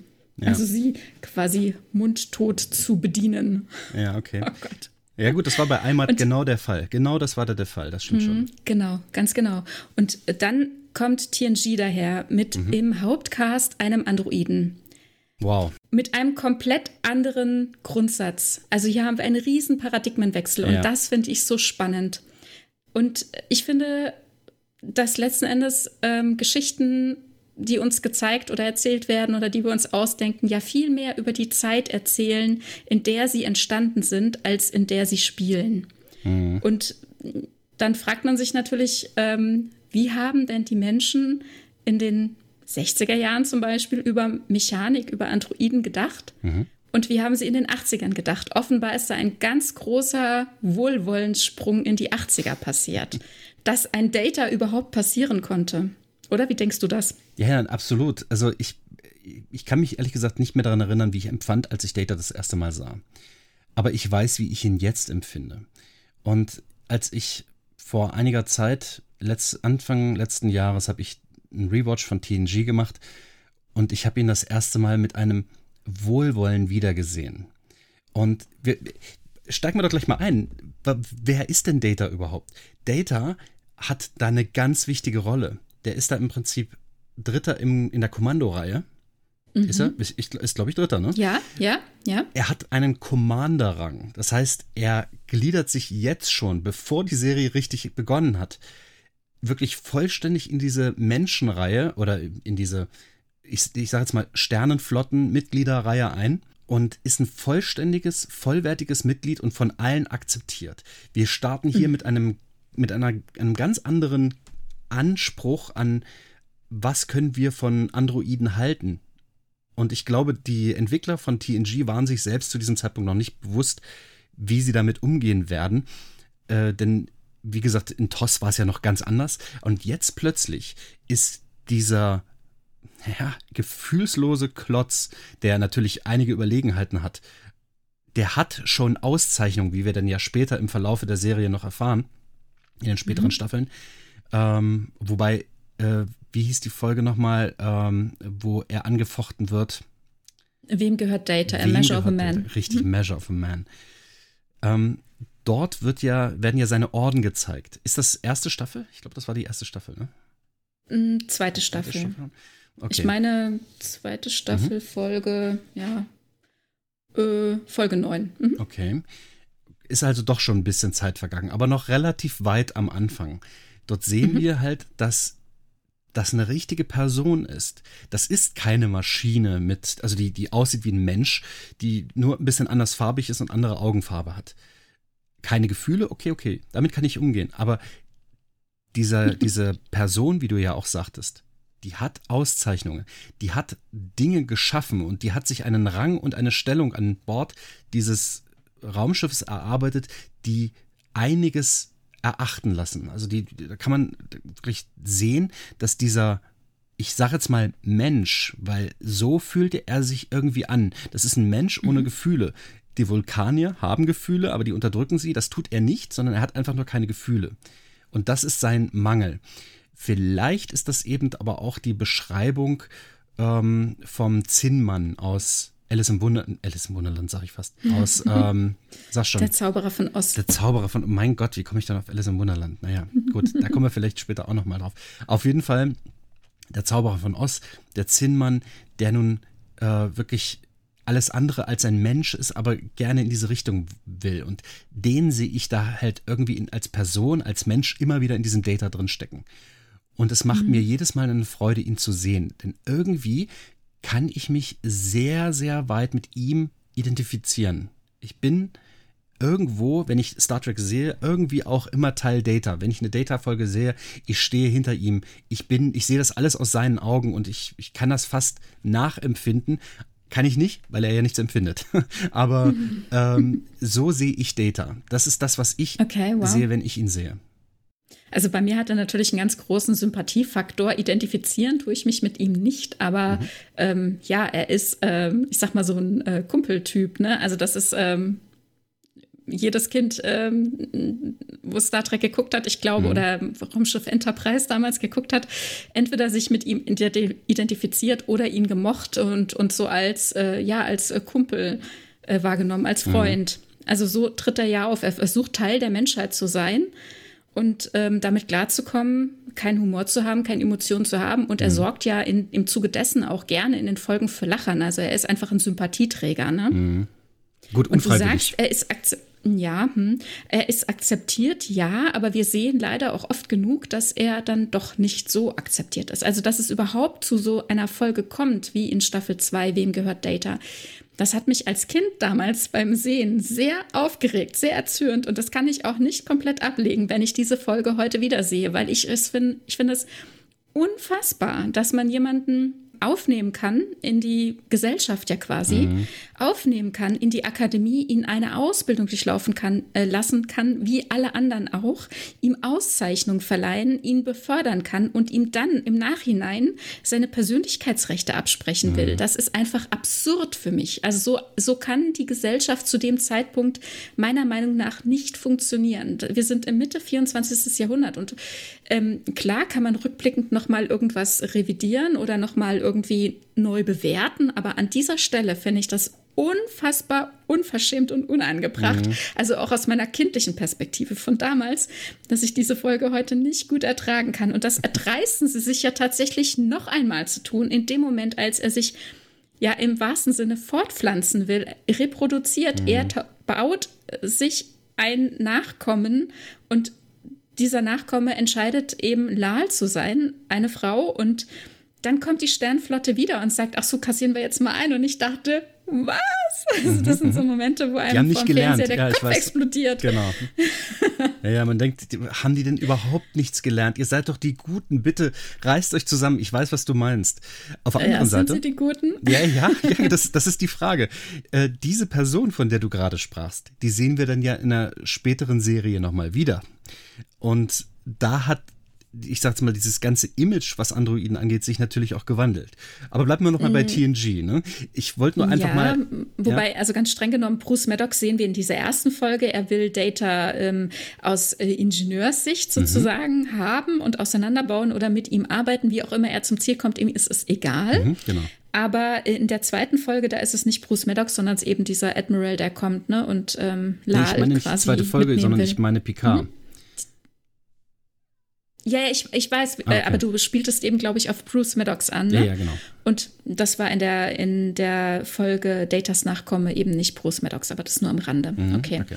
Und interessant äh, nochmal im, im Zuge von, wie er akzeptiert ist und wie man ihn wahrnimmt. Also auch im Piloten musste man uns ihn ja erstmal nahe bringen. Und da war Riker der etwas skeptische. Ne? Er trifft ihn das erste Mal auf dem Holodeck und ähm, fragt so nach, mit wem er es quasi zu tun hat. Aber als sie die Fronten in Anführungszeichen geklärt haben und Riker sich so im Klaren ist, mit wem er es zu tun hat, äh, also dass es kein ehrenhalber verliehener Rang ist und mhm. so weiter, ist er ja akzeptiert. Aber wir erleben das äh, später immer mal wieder, finde ich. Äh, und eben zum Beispiel auch in der Folge Kampf um das Klingonische Reich 2 als er ein Kommando bekommt und sein ja. erster Offizier ihm nicht gehorcht, ne? genau. ne? seine mhm. Befehle mhm. anzweifelt und so weiter. Und das finde ich unfassbar unangebracht, dass man so eine Schublade immer und immer wieder aufmacht. Aber na gut. Also das zeigt uns aber auch, dass es innerhalb dieses Serienuniversums dann doch nicht so selbstverständlich ist, jemanden wie Data, und er ist ja, er ist ja einzigartig, er ist der Einzige, so, akzept, so zu akzeptieren, wie wir ihn als Zuschauer akzeptieren. Ja, das stimmt. Ja, also ja. Ähm, ich finde auch, auch immer wieder, dass diese Szenen für mich unglaublich unangenehm sind, weil man das Gefühl, also ich sagte ja schon, ich sehe das alles aus seinem Gesichtspunkt ganz häufig. Und mhm. man hat so das Gefühl, ja, wir haben uns freigeschwommen und plötzlich ist diese Emanzipation, die da stattgefunden hat, irgendwie nichtig. Und man ist plötzlich wieder der Geächtete in der Gesellschaft, obwohl man, und insbesondere obwohl man den höheren Rang hat. Ne? Also es ist jetzt auch nicht so, dass da ich ein unbeschriebenes Blatt bin als Data und komme irgendwo hin und alle gucken mich verächtlich an, äh, diese doofe Maschine. Nein, das ist jemand, der hat einen Namen. Also der hat auch, äh, das ist ja auch die Währung, in der man in Star Trek bezahlt. Wenn man das Wort bezahlen überhaupt äh, auf diesen Umstand anwenden kann. Aber Data hat ein Renommee, das wirklich seinesgleichen sucht. Und ich glaube, da steht er Picard selbst zu diesem Zeitpunkt in keinem Deut nach. Der ist genauso gut Und äh, diese ganze Mannschaft funktioniert auch nur, wenn dieser hervorragende Data in ihr steckt. Ähm, und deswegen ist es auch für mich immer ganz erschütternd gewesen, wenn das, wie du aus dieser Folge heraus sagtest, wieder mal in Frage gestellt wird. Der hat Kompetenzen mhm. und die Entscheidungen, die er am Ende getroffen hat, die sind exzellent. Aber immer wieder muss das in Frage gestellt werden. Und ich glaube, das ist halt auch mhm. nach wie vor äh, dieses Thema, was denn eben auf TOS wieder zurückgeht. Ne? Also äh, Maschinen sind nun mal nicht gleichwertig. Und das wollen wir nochmal klarstellen. Oh, ups, dieser Data ist doch ein bisschen besser. Ja, gut, das werden wir nie wieder anzweifeln. Und dann passiert es dann doch immer wieder. Hm. Glaubst du, ähm, es wird als bedrohlich erachtet für sein Umfeld und auch, ja, vielleicht auch aus Sicht der Flotte, als er anfängt, Lal zu bauen?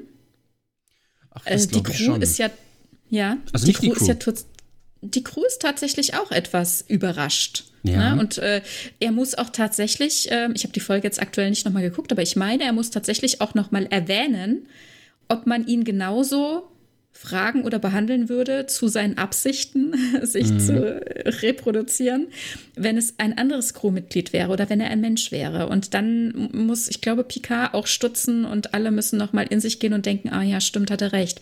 Ne? Aber ja, also es ist tatsächlich noch mal was anderes, mit einem Data ähm, dazu sein oder äh, wenn es plötzlich mehr Androiden werden, mit denen man umgehen ja. muss. Ja, zum einen ist ja da wieder dieses Uncanny Valley möglicherweise, denn am Anfang hat dieser Roboter, dieser Android, kein Gesicht, wählt dann sein Geschlecht und ich glaube, allein das ist schon mal eine Sache, die, wenn wir jetzt mal an die 90er denken, wo die Serie entstanden ist, möglicherweise Unbehagen verursacht haben könnte.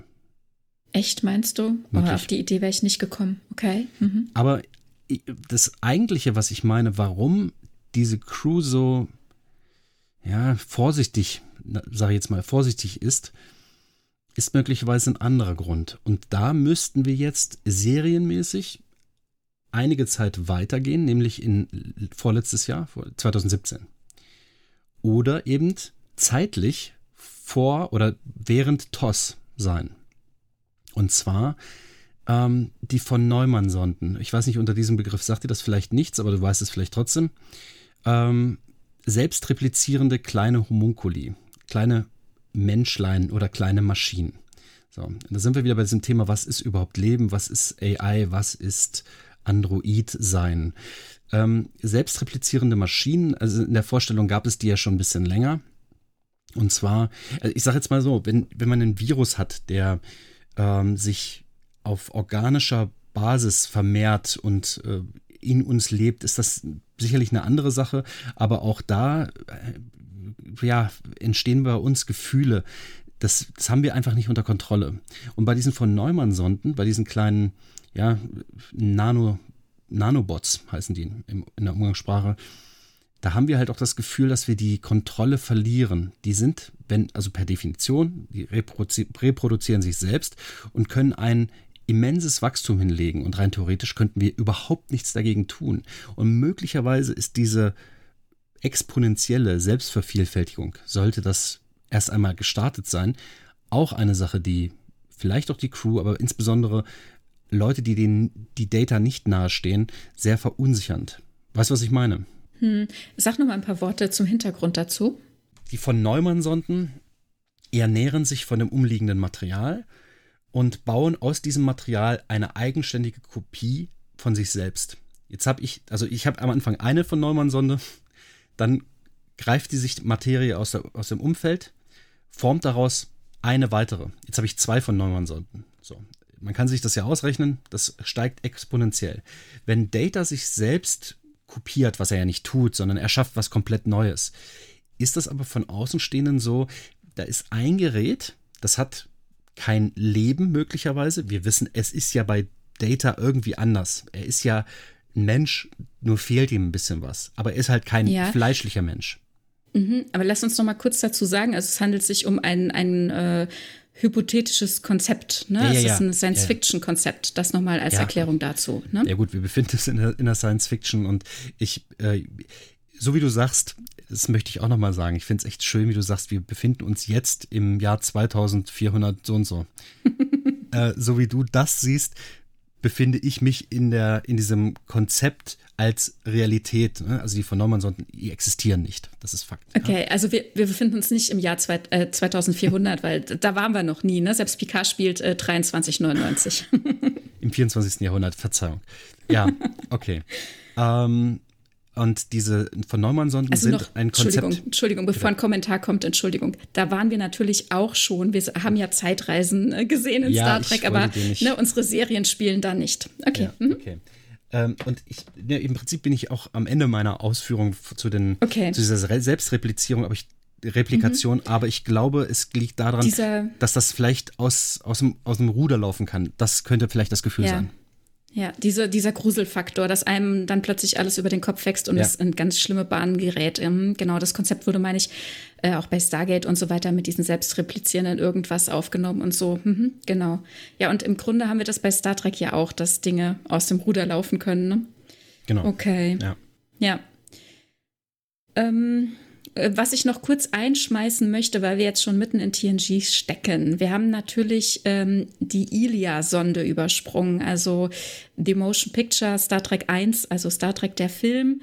Ähm, da passiert es ja, dass äh, Ilia, die ähm, Offizierin der Enterprise, durch Vija, ja, hm, ich will mal sagen, getötet wird und zum Androiden gemacht wird. Oh, ich muss leider ähm, diese Wissenslücke bei mir jetzt gerade mal offenbaren.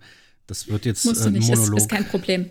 Nein, ich wollte, ich wollte nur kurz äh, einwerfen, dass ich mir durchaus bewusst bin, dass es ähm, Ilia auch noch gibt. Ne?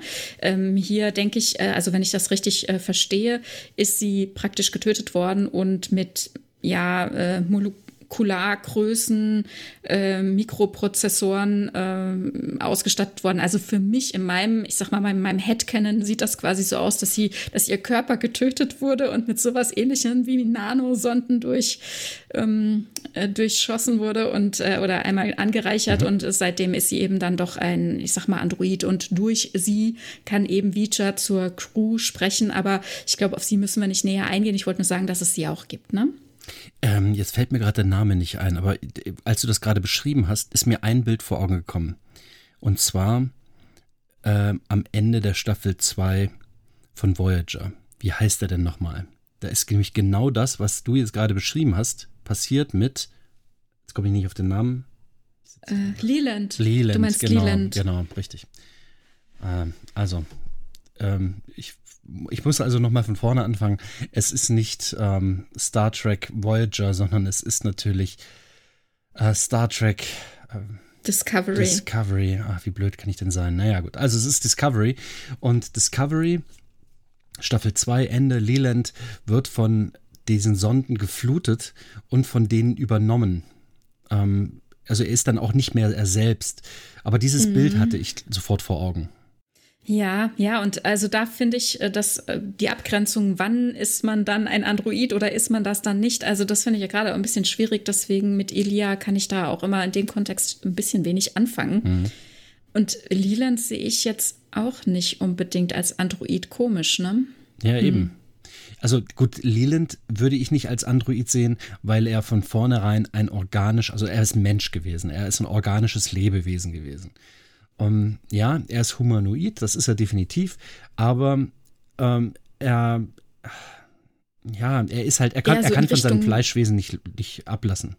Das ist halt Ja, eher so in Richtung ähm, Cyborg oder so, wobei Ilia ist ja genau das Gleiche, ne? Sie war eine Humanoide, ich weiß jetzt gerade nicht welche Spezies, und ähm, wurde getötet. Mhm.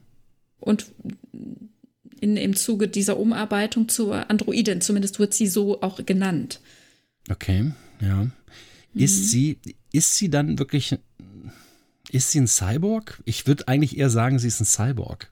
Weil sie ist abgegradet mhm. worden, hat aber den Körper nicht verlassen, wenn es denn so ist, wie du beschrieben hast. Ja, gehört es dazu, den Körper zu verlassen? Das ist eine gute Frage. Hm, ich weiß es nicht. Also ich glaube, das müssen wir jetzt erstmal offen lassen. Mhm. Ja, ja, ich glaube, es ist eine Frage, die können wir gar nicht beantworten. Nee, nee, können wir auch nicht beantworten. Man könnte weiter drüber philosophieren und ja. irgendwie den Begriff Cyborg nochmal betrachten, aber das hatten wir jetzt gar nicht vor. Von daher gehen wir einfach mal schnell weiter. Ja, genau. Ja, ich glaube, zu dem Thema Cyborg kommen wir sicherlich noch. Ähm, aber das ist sicherlich nicht unser Hauptthema, weil ähm, die werden sicherlich nicht das verkörpern, was wir vor Augen haben, wenn wir an Androiden denken. Okay. Hm. Du hast die Macht. Interessant ist, ich habe die Macht. Interessant ist, äh, dass Dr. Nunien Sung, also der Erbauer von mhm. Data, ja, ähm, also Data war nicht sein erster Versuch. Da gab es ja noch ein paar andere äh, Modelle. Und ähm, wie wir erfahren, gab es auch vor seinem Bruder Lore schon drei andere Modelle. Also es gab zwei Prototypen, dann Before war der dritte Prototyp. Dann wurde Lore gebaut. Und Lore war ja schon in Anführungszeichen ziemlich perfekt, ne? Auch mit Emotionen, mit mhm. Humor, mit allem, aber ethisch hat es bei ihm gehakt. Ne? Also er war quasi der böse Bruder. Ja. Und dann wurde Data gebaut. Und bei ihm musste man ja auch einiges tun, damit er sich so verhält, wie er sich heute eben in TNG verhält. Will heißen, man musste ihm ähm, einige Unterprogramme schreiben, dass er zum Beispiel einsieht, Klamotten zu tragen, obwohl er es eigentlich nicht müsste. Also ein Schamprogramm ja. noch schreiben. Man hat ihn mit allen möglichen Dingen ähm, gefüttert, in Anführungszeichen. Also zum Beispiel Kreativität, dass er malt, dass er Musik macht. Das geht auf seine, in Anführungszeichen, Mutter zurück, also Juliana Taylor, mhm. beziehungsweise zu dem Zeitpunkt Juliana Sung hatte da Einfluss auf die Gestaltung, also auf die inneren Werte. Und äh, Nunyan Sung hatte Einfluss auf die Programmierung an sich und auf die äußere Gestaltung, denn er hat ja seine Androiden nach seinem eigenen Ebenbild geschaffen. Ja. Und äh, Juliana Taylor hat genau das erlebt, worüber wir auch vorhin gesprochen haben. Also sie hat äh, das Uncanny Valley erfahren. Also sie hat sich zu sehr gegruselt, um dann Data später mitzunehmen und hat ihn da auf Omikron Theta zurückgelassen, als sie flüchten mussten. Mhm. Denn sie hatte, ja gut, sie sagt zwar, sie hatte Sorge, ähm, dass sie sich genauso entwickelt wie Lore und man ihn dann eben auch ausschalten und demontieren müsste. Also das wäre wohl ihre Sorge gewesen, aber letzten Endes, ähm, ja, hatte sie ja mit Lore entsprechendes erlebt. Also wahrscheinlich dann auch Sorge mhm. darüber, dass es wieder so gruselig wird und wieder so bösartig und auch, ja, verletzend und tötend. Ja. äh, ja. Wobei, du hast gesagt, Lore sei nicht so perfekt. Das ist er ja sicherlich nicht. Das, äh, da streitet sicherlich keiner mit dir. Aber äh, wer legt denn diese Perfektionsgrenze überhaupt fest? Hm. Also dieses ethisch. Ich verstehe es ja. natürlich absolut, aber ähm, was ethisch gut oder schlecht ist, das macht ja keinen schlechten oder guten Androiden aus. Oder ist es doch so und ich weiß es noch nicht? Ja, ja, das ist eine gute Frage. Also wir erleben Data ja als jemanden, der eben versucht, Teil unserer Gesellschaft zu sein. Mhm. Und ähm, das ist das, was uns gefällt. Ne? Das sind unsere Maßstäbe. Und ja. die TUS-Androiden, die haben halt ihre eigenen Maßstäbe, die uns eben nicht gut tun. Ja, Deswegen finden wir das nicht so optimal. Ne? Stimmt natürlich, ist immer ist eine Frage der Perspektive. Auf jeden ja. Fall, ja. Ja, Lore. Ja. Das ist halt auch mal so eine, also ich, ich weiß nicht, ich konnte mich mit diesem Charakter, natürlich kann ich mich nicht anfreunden, weil er schon niederträchtig ist. Ne? Er ist äh, sehr janusköpfig und er ist ein bisschen übertrieben das, was man einem schlechten Menschen zuschreibt. Ähm, ja. Und das ist halt ein bisschen sehr klischeehaft, wie ich finde. Ja, interessant finde ich dabei auch, ich habe ja eben auch gesagt, er hat im Gegensatz zu Data die Möglichkeiten, ähm, also ich will mal sagen, mehr zu empfinden oder mehr zu zeigen, mehr Verständnis zu haben. Mhm. Also er hat Humor, er, er lebt offenbar Gefühle aus, aber er raubt nachher unter Vorspiegelung falscher Tatsachen Data den Emotionschip und den kann er ja offenbar auch gut gebrauchen. Also hat, war er nicht so empfindungsfähig, wie er es dann am Ende hat sein können, wobei der alternde Sung sagte, oh mein Gott, jetzt habe ich es ja dem Falschen eingepflanzt. Mhm. Nein, der war doch für dich gar nicht gedacht. Der funktioniert bei dir nicht ordentlich und so. Also wahrscheinlich gibt es dann da doch noch mal einen Unterschied in dem, was er da jetzt noch gebraucht hat, aber komplett empfindungsfähig war er ja offenbar nicht. Ne? Also zumindest fehlte ihm irgendwas. Ja, ja. Ähm, aber das habe ich ehrlich gesagt nicht wirklich verstanden. Mhm. Das muss ich ganz ehrlich sagen. Ich habe nicht wirklich verstanden, was ihm da genau fehlt. Weil ja. ähm, Lore sagt ja immer, dass Data der Gute sei, also dass Data als der Gute empfinden, empfunden wurde, während mhm. äh, Law aus irgendeinem Grund, natürlich aufgrund seiner unethischen Handlungen, als negativ wahrgenommen wurde. Ähm, mhm. Aber jetzt stelle ich mir halt die Frage, warum Law nicht auf die Idee kommt, okay, jetzt könnte ich mich ja mal anders verhalten und oder ich könnte vielleicht meine Programmierung ändern, was ja im Prinzip einem anderen Verhalten gleichkommt, oder äh, ich schalte sogar Subsysteme ab, die mir das und das und das erlauben und mal gucken, ob, die, ob das Umfeld anders reagiert. Aber das tut er ja nicht. Nee, das würde ja aber ein Mensch auch nicht unbedingt machen. Also manche vielleicht, mhm. aber auch nicht alle. Also nicht jeder, der, ich sag mal, auf irgendwelche Art und Weise auffällig, straffällig oder wie wird, wird sagen, oh Mist, hier habe ich ein Verhalten gezeigt, das gesellschaftlich nicht akzeptiert wird und deswegen muss ich ins Gefängnis. Oh, ich gehe mal zur Therapie und lass das mal behandeln, dann mache ich das nicht mehr. Verstehe. Also man kommt ja aus seiner Haut nicht raus. Also ich denke, so geht es ihm auch. Wobei ich wundere mich ja über die Songs, dass sie den Schritt gegangen sind und haben Lore demontiert, anstatt zu sagen, okay, okay, wir löschen den Speicher komplett und wir bauen hier neu, mhm.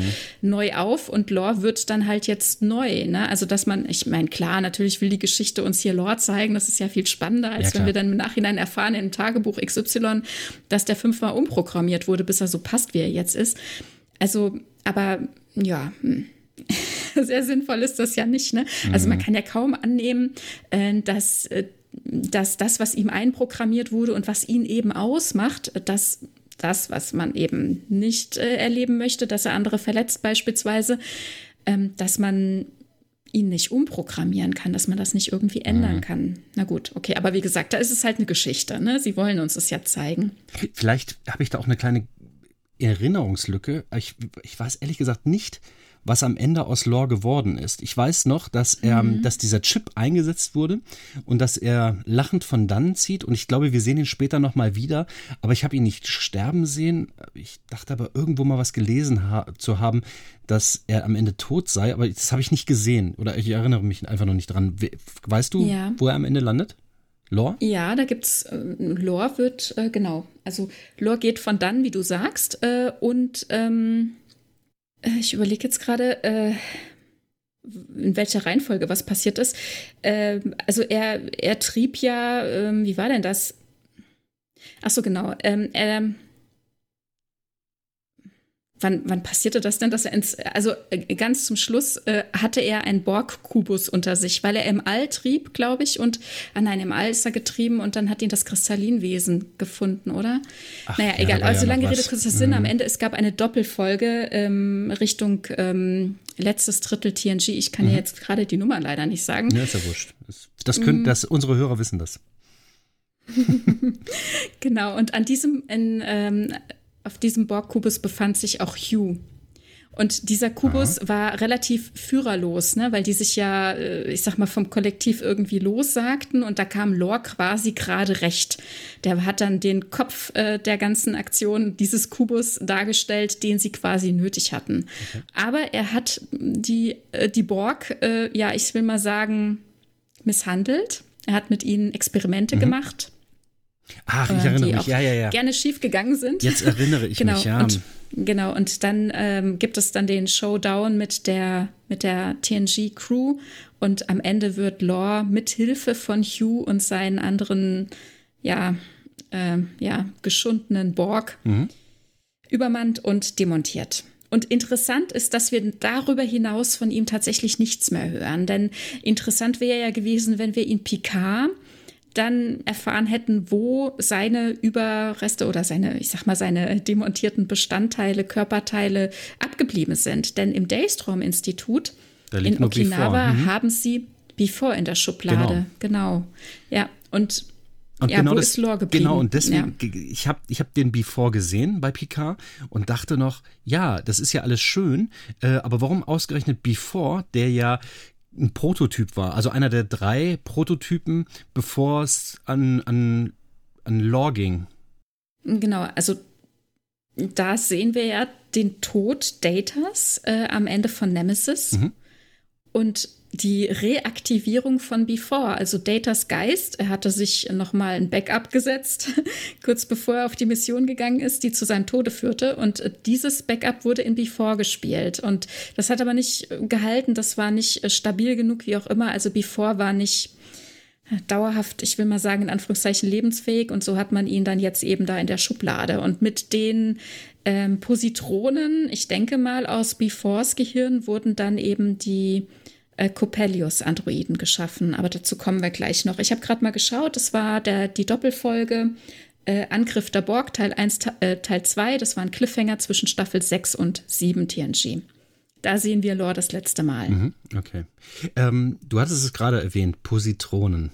Ich habe mhm. mir, ich, ich weiß, was ein Positron ist das ist Antimaterie. Ne? Also ich gehe jetzt mal aus meinem Star Trek-Wissen mal eben heraus und äh, werde erstmal nur kurz mal drüber äh, schwadronieren, was denn überhaupt ein Positron ist. Ähm, ein Elektron kennt von uns jeder, hat keiner gesehen bisher, aber dennoch ist, die sind da, ne? die sind negativ geladen. Positronen sind im Prinzip das Antiteil zum Elektron. Das ist wie ein Elektron, ganz genauso, nur eben mit einer positiven Ladung. Hat die gleiche Masse, soweit ich weiß und ist halt einfach nur ein Elektron mit positiver Ladung. Wenn es auf ein Elektron trifft, dieses Positron, dann zerstrahlen beide zu der entsprechenden Energie, ähm, was halt wohl auch in diesem, in den Antrieben, in den Warp-Antrieben dann auch genutzt wird, oder zumindest wird häufig das Wort Antimaterie als Energiequelle genannt. Ähm, das ist ja schön und gut. Äh, so ein Positron hält aber in der Regel so in, in einer normalen Umgebung, jetzt in der Luft, keine Sekunde, keine Mikrosekunde wahrscheinlich nicht. Ich, ehrlich gesagt, ich weiß es nicht wie lange, aber auf jeden Fall geht das ganz schnell, bevor sich das äh, selbst eliminiert mit einem Elektron zusammen.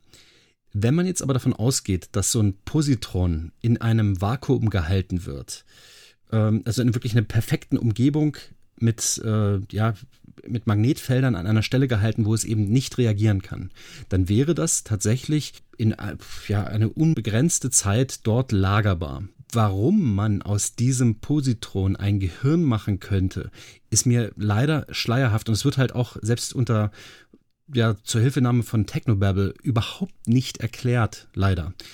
Ähm, da muss man halt wohl wirklich seine Fantasie ein wenig bemühen, was ja in Ordnung ist. Das, wir, wir sind hier im Science-Fiction-Bereich und das wird halt einfach nicht erklärt. Aber dennoch, mir stellt sich die Frage, wie kann ein positronisches Gehirn überhaupt funktionieren? Und da muss ich jetzt einfach mal sagen, okay, es funktioniert. Äh, aber was ist es, was das, ähm, ja, später wird es in PK halt wichtig werden. Was ist es, dass es kopierbar macht, wo man sagt, äh, du sagtest ja, ein Positron wird entnommen. Wird also dieses positive Elektron entnommen in, in seiner Vakuumversiegelung, in seiner Funktion, wie es auch immer ist, von wie vielen Positronen? Äh, okay, das ist halt einfach jetzt so ein bisschen Fantasie, die man schweifen lassen kann. Ähm, dann ist es halt einfach so, okay, diese, mhm. diese Positronen stehen irgendwie in, in Kommunikation untereinander und können Informationen in fast beliebiger Menge speichern. So habe ich das jetzt im Endeffekt für mich erarbeitet.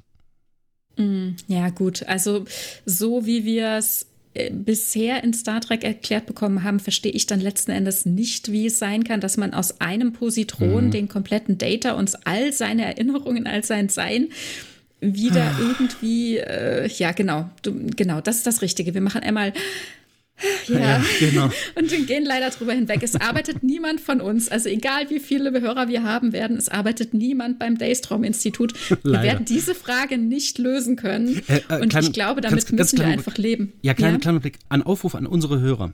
Wenn ihr beim Daystrom-Institut arbeitet, Oder wenn ihr eine schreibt Zeitmaschine uns. habt, genau, schreibt uns, ruft uns an. Ähm, wir sind da, wir sind gespannt. Wir, wir, wir würden ich gerne. Ich möchte das erweitern. Ich möchte das erweitern. Wenn ihr eine Zeitmaschine habt, dann meldet euch bitte jetzt vor unserer Aufnahme. Ja.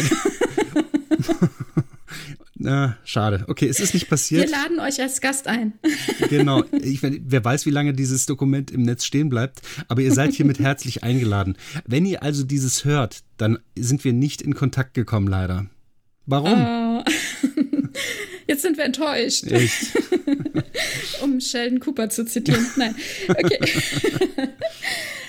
ähm, interessant bei den Sung-Androiden ist ja nochmal Juliana Taylor. Mhm. Denn es handelt sich um die Frau von ihm, also, also Juliana Sung, die äh, bei dem Angriff auf Omikron Theta ähm, ja, verletzt wurde und dann auf dem Zufluchts, Zufluchtsplanet starb. Genau, der Mensch. Äh, beziehungsweise im Koma. Genau. genau. Im Koma lag. Und ähm, Sung hat dann ganz eifrig und offenbar sehr schnell gearbeitet und einen, ich will mal sagen, perfekten Androiden geschaffen. Also Juliana ist nicht mehr als Android ähm, zu identifizieren. Mhm. Sowohl mhm. Scans als auch, also was auch immer sie sieht aus, wirkt wie ein Mensch. Und ähm, erst als sie ja verletzt wird und man ihre inneren Schaltkreise sieht und dass sie eben nicht blutet, sondern eben ihr Arm einfach abgefallen ist und man die Drähte und so weiter sehen kann. In dem Moment offenbart sich ihre, ihr, ja, ihr Dasein und es offenbart sich ihr nicht. Sie ist so programmiert, dass wenn sie verwundet wird und feststellen müsste, dass sie eben nicht blutet, sondern irgendwelche Drähte aus ihr raushängen, dann schaltet sie sich ab. Und das ist auch das Ansinnen. Sung möchte das auch so beibehalten. Mhm. Da sind wir wieder genau da die Frau soll nicht erkennen, wer sie tatsächlich ist. Und ah. Data akzeptiert oder respektiert das auch und lässt sie leben. Sie altert nämlich sogar. Sie kann weinen, sie schwitzt, sie hat alles, was ein Mensch so tun soll. Und ähm, ja, das ist ein, ein sehr erstaunlicher Android. Also vergleichbar ja. mit den tollsten Androiden aus TUS, die immer natürlich aus irgendeiner anderen Hochkultur entstammen, ja. aus ferner Vergangenheit. Ja, in der ja. Tat. Äh, die Tainer ist nach Data gekommen? Mhm. Okay. Ja. ja, also ich meine, muss ja eigentlich ganz offensichtlich, weil sie ja so viel fortschrittlicher als Data selbst ist. Sie ist empfindsam und sie hat eben diese ganzen Eigenschaften, die ein Mensch auch hat, die du ja gerade nanntest. Das, mhm. ist, das ist ja super. Ähm, Frage ist halt, warum man dann Data diesen Wunsch nicht hätte auch gewähren können. Wobei der Song war ja nicht wirklich ein zugänglicher Mensch. Ne? Ja, naja, und er war ja auch überrascht. Ähm wer alles gekommen ist. Also äh, gut, er hatte zwar diesen Knopf gedrückt äh, in, äh, in mhm. dieser Folge Die ungleichen Brüder, das Heimrufprogramm von Data aktiviert und er war überrascht, dass Lore auch kommt, weil er natürlich ihn als demontiert äh, auf Omikron-Täter in der unterirdischen Station vermutet hatte. Mhm. Ähm, bei Data konnte er es nicht wirklich wissen, denke ich, aber gut, er hat es mal probiert. Ne? Er hatte den Emotionschip fertig, zumindest so weit ist er gekommen. Er war ja auch sehr krank und alt. Also ich denke mal, er hatte vielleicht dann keine Möglichkeit mehr nach Omikron zu fliegen und äh, Data nochmal abzuholen. Das wäre natürlich ja denkbar gewesen. Vielleicht hat, ist er auch mal hingeflogen und hat ihn nicht mehr angetroffen. Kann ja auch sein. Ne? Und er lebte so zurückgezogen, er wusste halt einfach nicht, oder nee, er sagt sogar, er, er hat den, den Werdegang von Data verfolgt, meine ich. Na, Juliana hat es mhm. auf jeden Fall gesagt. Ja, ich meine er auch, ja. Hm, doch, stimmt. Na, doch. Dann weiß er ja, dass er gefunden wurde, stimmt. Und wer weiß, wie lange er für Juliana gebraucht hat, ne? Wie lange die im Koma lag, das wissen ja, das wir alles nicht. Ja, und dann ist halt auch wieder die Frage, wie transferiert man sowas? Also ich will jetzt nicht auf die Details eingehen, weil das ja Fiktion ist, aber die Frage ist halt, wie wird so etwas transferiert? In welchem Moment machst du das? Bevor diese Person wirklich verstorben ist, nachdem diese Person verstorben ist, kommt dann wirklich alles an Informationen tatsächlich auch rüber? Ist das dann wirklich, ist das dann diese Person? Ich hatte diese Frage vorher schon mal gestellt, dies wird halt leider unbeantwortet bleiben, aber mhm. ich finde es halt, es also ist elementar. Ihr? Ja, bei ihr scheint es ja sehr gut geklappt zu haben. Und auch was hier sein ehemaliger Kollege Ira Graves gemacht hat, schien ja auch ziemlich überzeugend mhm. gewesen zu sein, auch wenn er darüber hinaus, ich sag mal, sehr größenwahnsinnig geworden ist oder vielleicht auch diverse ähm, ja, ich sag mal, was könnte da nicht mit übertragen worden sein? So ein bisschen äh, äh, Anstand könnte ihm abhanden gekommen sein beim Speichern. Aber ich denke mal, er hat seinen Geist ja aktiv vor seinem Tod übertragen. Und ich denke auch, dass in dem Moment, wo Juliana im Koma lag und Sung sah, dass man nichts mehr machen kann, äh, ja die Übertragung vorgenommen hat und dann die Stecker gezogen hat. Also ich denke, so mhm. rum ist der Weg. Nach dem Tod ist, glaube ich, schwierig. Nicht ohne Vulkan, ja. Naja, das gut, okay, das stimmt. Ähm, aber dann wäre es ja fast schon ein Mord, oder sehe ich das falsch? Naja, gut, da sind wir jetzt in einer ethischen Diskussion. Wann ist es Sterbehilfe, wann ist es Mord, wann ist es Erlösung und Stecker ziehen? Ne? Also mh, mm, lass uns das Fass jetzt nicht aufmachen. Nee, das Fass machen wir Vielleicht definitiv. Hatte sie ja, Vielleicht hatte sie ja eine Patientenverfügung. äh, na gut, äh, aber nur wenn sie eine Deutsche ist. Ähm, ja, also. Ja, solltet ihr übrigens haben. ja, ja, natürlich, klar. Ähm, äh, wo wollte ich hin? Ach, genau, wie zu dem Thema. Ähm, äh, ist es Mord oder ist es vielleicht sogar Selbstmord oder was auch immer, kommen wir, wenn wir definitiv irgendwann mal über das Beamen sprechen. Ich glaube, da mhm. werden wir mhm. gar nicht drum herum kommen. Okay. Okay. So. Gut, äh, jetzt würde ich vorschlagen, verlassen wir einmal TNG mhm. und gehen mal weiter. Also bei Deep Space Nine habe ich jetzt nicht wirklich was ähm, Greifbares, aber in Voyager gibt es ja eine äh, schöne Folge. Und ähm, in dem Atemzug will ich dann auch schon mal, ich sag mal, wieder eine neue Ära vielleicht einläuten und mal wieder das Wort Paradigmenwechsel in den Raum stellen. Ja. Denn in der Folge Staffel 2, Folge 13, Voyager Prototyp von 1996, Da sehen wir im Delta-Quadranten natürlich äh, die automatische Einheit 3947 und die Crew sagt die ganze Zeit über diese ja, Person, ich würde sagen Android, äh, auch wenn er ziemlich gesichtsarm daherkommt, also nur mit einer Gesichtsform, aber ja. unbeweglich, ein Blechkopf ohne wirkliche Augen, ähm, über ihn immer Roboter. Mhm. Ja, das ziehen die das auch durch. Das ist ja ganz Folge. interessant. Mhm. Das, das ziehen sie durch, ja. Und so wie er sich aber darstellt oder so wie sie sich darstellen, würde ich eher von Androiden sprechen, auch wenn die natürlich ganz klar ihren jeweiligen Aufgaben, also ihrer Programmierung folgen. Ähm, sehe ich sie doch eher, also diese automatischen Einheiten, als Androiden. Ja, ich glaube, da sind wir genau auf dieser ähm, Schnittkante zwischen es ist ein einfacher Roboter und es ist ein Androide. Ja, man könnte jetzt sagen, der hat ein Gesicht und der hat so und so viel Achsen, es ist zumindest ein Roboter, er hat aber auch Intelligenz, er hat eine Körperform, die eines Humanoiden entspricht, es ist eine humanoide Form. Ja, da würde ich tatsächlich sagen, das sind Androiden. Aber ich komme einfach nicht umhin, diese Falz, Schnittkante oder Schweißnaht am, am, an der Seite dieser Maschinen zu sehen. Du weißt, was ich meine, ne? Ja. Ähm, ja. Und irgendwie mein Gefühl sagt nein. Also nicht, weil, da, weil die dort immer Roboter genannt wurden. Das bestätigt mich zwar, aber das ist nicht das, was ich da empfinde. Wenn ich die sehe, sind das tatsächlich für mich Roboter, so wie ich sie ganz am Anfang beschrieben hatte, die so ein bisschen clumsy durch die Gegend robotern. Ah, ich komme einfach nicht umhin, die als Maschinen mit einer gewissen Intelligenz zu sehen. Mhm. Punkt. Ja, hm, also okay. Gut, also, aber wir hatten vorhin gesagt, es sind im Grunde Roboter, wenn sie humanoide Gestalt haben und sich ihrer selbst bewusst sind, beziehungsweise intelligent. Nee, Androiden Und das sind du? sie. Androiden, genau. Aber sie sind, Androiden sind im Grunde Roboter, die ja. aussehen wie ein Humanoid mhm. und sich ihrer selbst bewusst sind. Das sind sie. Ja, ein, Also nicht nur ein, ihrer selbst ja. bewusst, sondern es ein, ein ähm, na, wie hatten wir gesagt, ähm, äh, künstlich Intelligenz. eigenständige Intelligenz. Ja, genau. Ich finde aber ein ganz wichtiger Punkt ist, äh, der ist auch irgendwo in der Beschreibung von dem Wort Android festgehalten. Der ist für mich relativ zentral. Und zwar ist, dass die ein gewisses Gesicht haben. Und da hatten wir uns ja vorhin schon drüber unterhalten. Und mhm. das geht jetzt vielleicht ein bisschen von dem weg, was ich vorhin sagte. Aber Nichtsdestotrotz, wenn die kein Gesicht haben, dann fällt es mir natürlich deutlich schwerer und die haben ein, ein wie eine, eine grobe Abgussform eines Gesichtes. Es ist wie, mhm. wie ein Gesicht, das man in Schnee gedrückt hat. So finde ich, sieht es aus. Aber die haben keine Mimik, keine Gestik. Aber ja, ich gebe dir natürlich recht.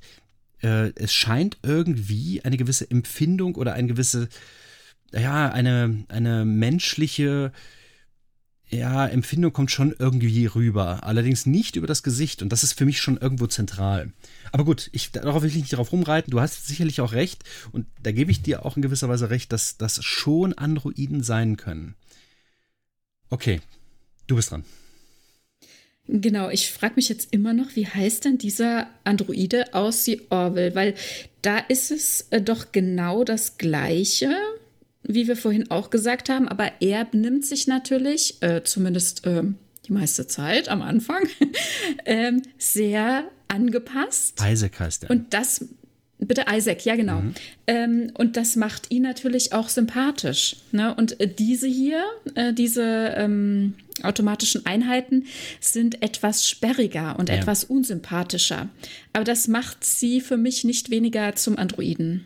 Interessant finde ich, ähm, als er ähm, herausfinden möchte, wie das, äh, weil er hat ja vor allem Kontakt mit Belana, mhm. äh, wie das denn in ihrer Kultur so wäre. Und sie sagt dann, na ja, wir haben auch verschiedene Formen von Robotern. Also sie, wie gesagt, sie sprechen ja durchweg von Robotern, verschiedene Formen von äh, Robotern. Meist sind sie weniger kognitiv ähm, befähigt als du beispielsweise. Äh, sie sind, ähm, ja, stellen sich verschieden dar, mhm. haben verschiedene Formen. Ja, sie sind auch eine Art Diener für uns, denn das ist ja ein Punkt, der ihn auch interessiert. Wie sind die denn gestellt in der Gesellschaft? Ähm, aber ähm, sie sind meistens eben nicht empfindungsfähig. Mhm. Empfindungsfähig sei nur einer und das ist eben Data. Ähm, und, aber, aber nicht, wenn er keinen Empfindungschip hat oder Emotionschip heißt er dann, ne?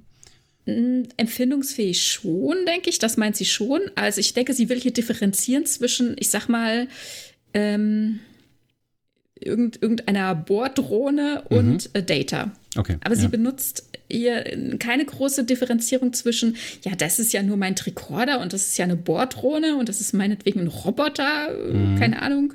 Und, und das ist ja ein Android. Also da wird nicht mehr so unterschieden. Und das ist mir sehr aufgefallen. Das fand ich sehr interessant. Also deswegen spreche ich hier gerade noch mal so vom Paradigmenwechsel. Da also frage ich mhm. mich, wieso das so dargestellt wurde. Also spricht das auch was aus, was meinetwegen die Gesellschaft äh, zwischen 86 und 96 ähm, unterscheidet. Du meinst unsere Gesellschaft? Ja, ja. Möglich. Ja gut, ich meine, zu diesem Zeitpunkt sind Computer wirklich in der Gesellschaft angekommen.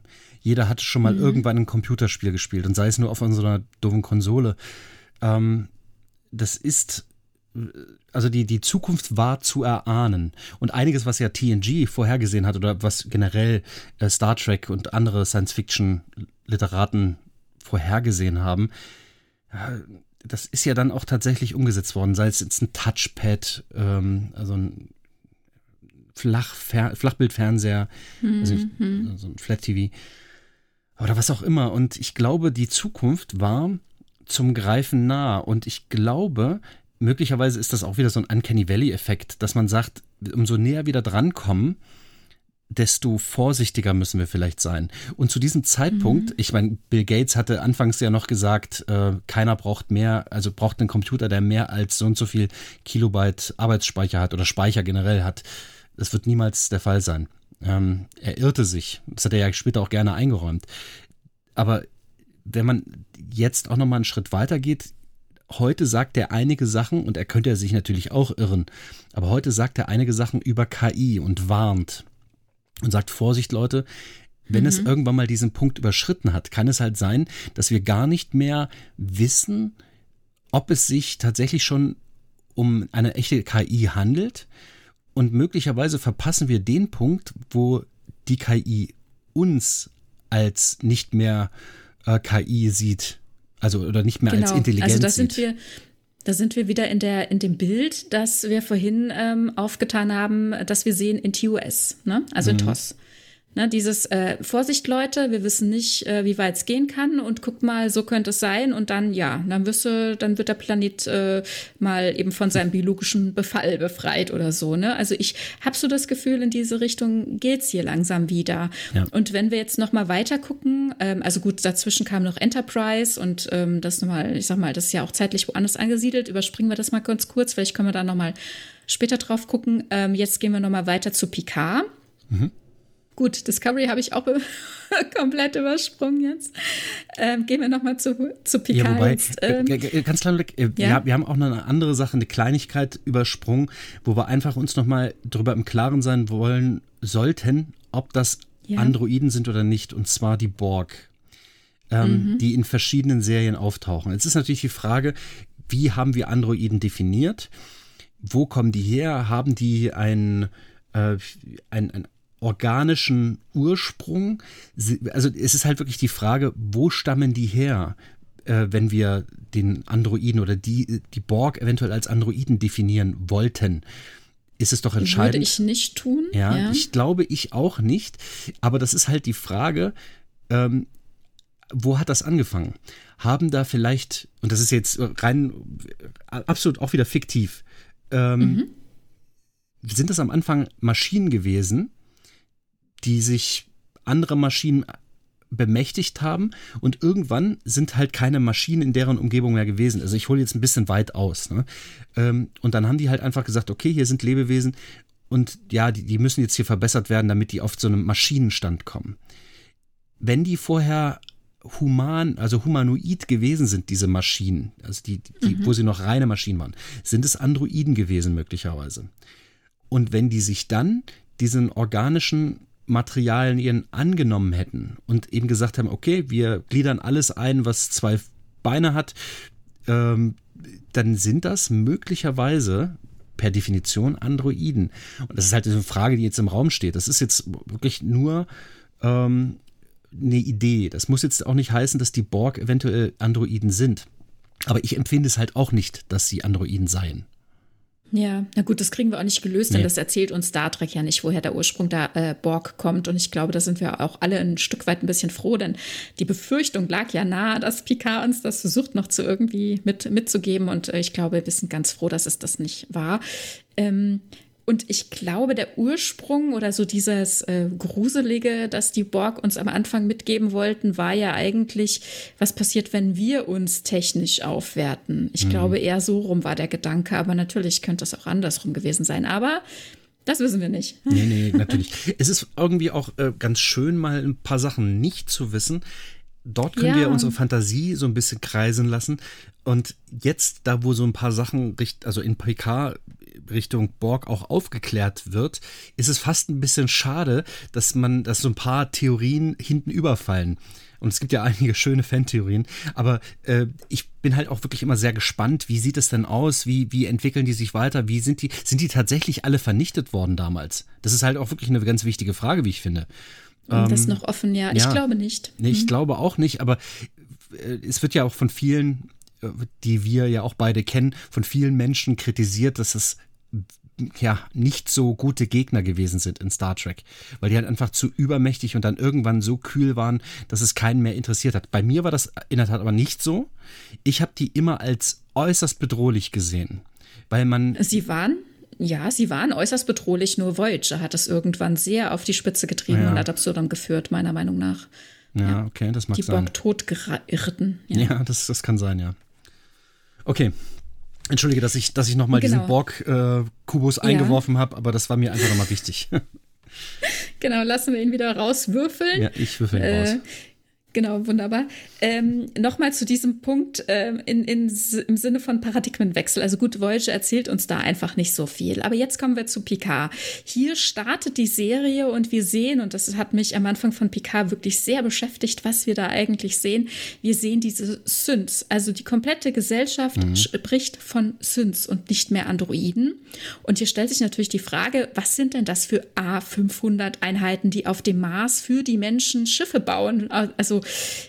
ähm, tätig sind, um Schiffe zu bauen für mhm. diese Borg, äh, ach Quatsch, Entschuldigung, jetzt ja, ja, denke ich auch schon, für diese äh, romulanische äh, Rettungsaktion oder für diese so, Romulaner Rettungsaktion, ja, mhm. ja, müssen die Schiffe äh, in der Werft Tokio Planitia gebaut werden. In dieser Massenproduktion werden die dann ab 83, äh, 23, 83 gebaut, im Auftrag der Sternenflotte, speziell im Auftrag der Utopia Planitia oder in ähm, Bedarf der Utopia Planitia Station, die ähm, diese Schiffe bauen muss. Jetzt gehe ich bewusst, ich, ich bin mir dessen bewusst, ihr braucht es mir nicht schreiben, in den B-Kanon, ja?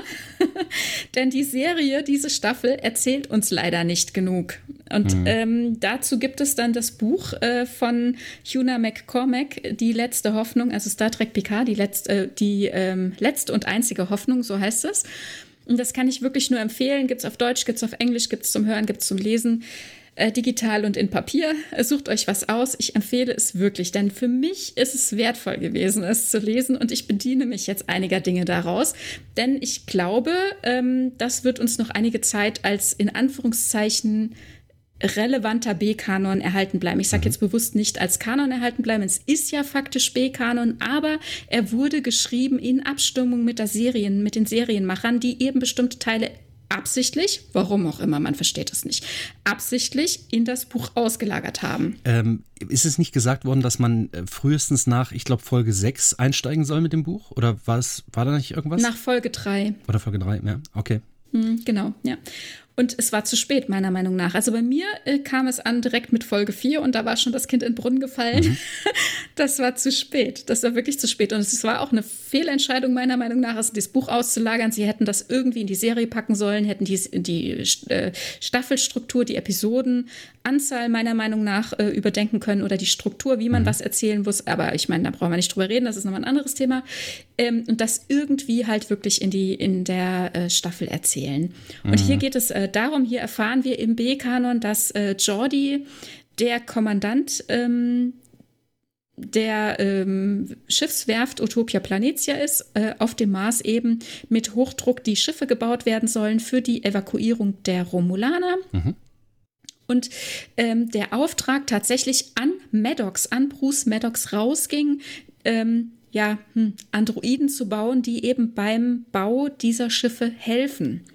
Und Bruce Maddox nach wie vor äh, am Daystrom-Institut und eigentlich, ähm, ja, also nach wie vor in der Entwicklung von einem Androiden, was er, äh, glaube ich, gar nicht mal so offiziell tun sollte. Aber jetzt äh, eben beauftragt, ähm, eine abgespeckte Version zu bauen. Und deswegen gibt es hier auch in Anführungszeichen wieder diesen Paradigmenwechsel. Jetzt heißen sie Synths, synthetische. Mhm. Ja, hier ist der Unterschied.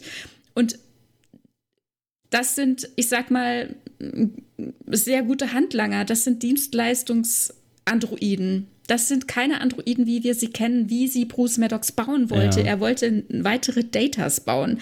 Und das schafft er nicht. Das, dazu ist er nicht in der Lage, nach wie vor nicht. Und deswegen bauen sie diese Synths. Das schaffen sie 2382. Ab 83 geht die Massenproduktion los. Und 85 sind diese Androiden oder diese Synths okkupiert durch die Jadwash, umprogrammiert und dann in dieser großen Zerstörung am First Contact Day äh, mündet. Und das wiederum führt dazu, dass die Gesellschaft, äh, die, ich sag mal, galaktische Gesellschaft, so einen Blick auf Androiden bekommt, dass auch die, die tatsächliche sogar Sung-Androiden Androiden sind, dann auch als Synths deklariert werden, also ja, abgewertet werden. Und hier hat die Synchro einen Fehler gemacht, denn sie sprechen nicht von Synths, sondern von Androiden.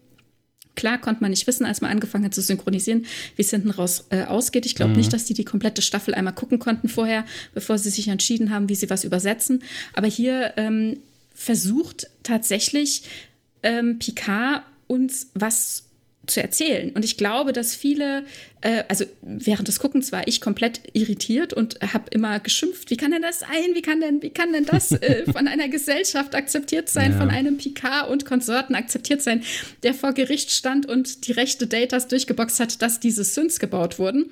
Aber das ist eben genau der Punkt. Man hat sich aufgrund der Not, äh, aufgrund der Zeitnot und der, des Schiffsmangels dazu entschieden, das zu bauen äh, oder die Androiden, die Synths zu bauen und daraus, aus der, aus der Wahrnehmung, vor allem aus dessen, was dann für eine Katastrophe passierte, äh, mit diesem Massenmord, dem Anschlag der Zerstörung des Mars, ähm, die Übertragung auf richtige Androiden. Und da es ja zum Beispiel einen Vertreter wie Data nicht mehr gab oder gibt, mhm. ähm, sind jetzt eben auch die ähm, Androiden äh, auf Coppelius Station oder in Coppelius Station auf Coppelius äh, auch unter Generalverdacht, solche Synths zu sein. Und wir sehen natürlich im PK immer die, die Perspektive auch der Jadwasch. Und die sind natürlich äh, komplett negativ gestimmt. Und deswegen nennen die sie ja eben auch an, ähm, Synths und nicht mehr Androiden, aber sie sind faktisch Androiden, die geklont wurden. Und hier ist auch nochmal der Unterschied. Also hier finde ich dann nochmal interessant, während Voyager uns eher, ich sag mal, ein bisschen ein negatives Bild gezeigt hat.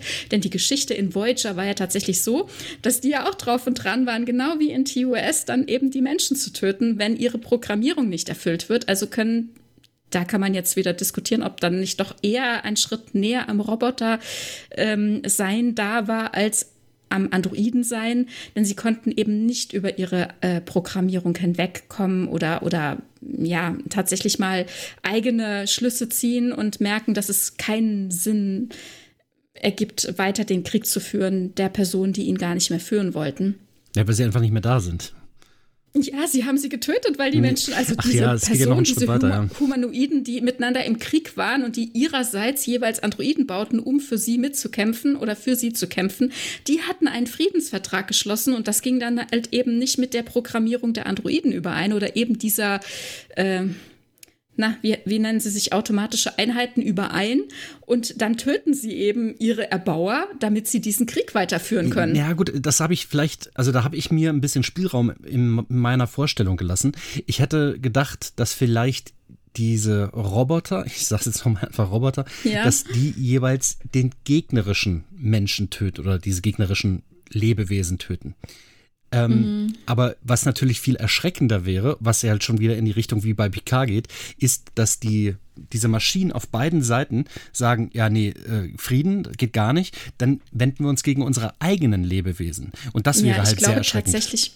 Ich glaube tatsächlich, so war es, denn Mhm. es wurde auch noch dazu gesagt, dass sie ja nicht mehr benötigt wurden, um den Krieg zu führen, wenn man jetzt Frieden äh, geschlossen hat. Und deswegen sollten sie abgeschaltet werden.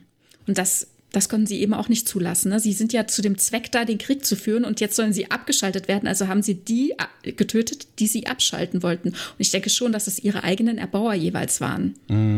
Okay. Also ich finde das, wäre ich finde das sehr, dys, sehr dystopisch. Ja, und äh, sehr. das ist eben genau das, was ich sage. Ne? Also äh, natürlich äh, zeichnet uns Data in TNG hier ein ganz wunderbares, freundliches, wunderschönes Bild. Aber unterm Strich bleibt gar nicht so viel übrig, muss Mhm. ich sehen. Ne? Also da ist einfach nur Data. Gut, Juliana Taylor, perfekt, ja. Also hier ist, äh, hier ist ähm, der hohe Kunst äh, I-Punkt gelungen und ähm, sie fliegt ja dann auch wieder weg.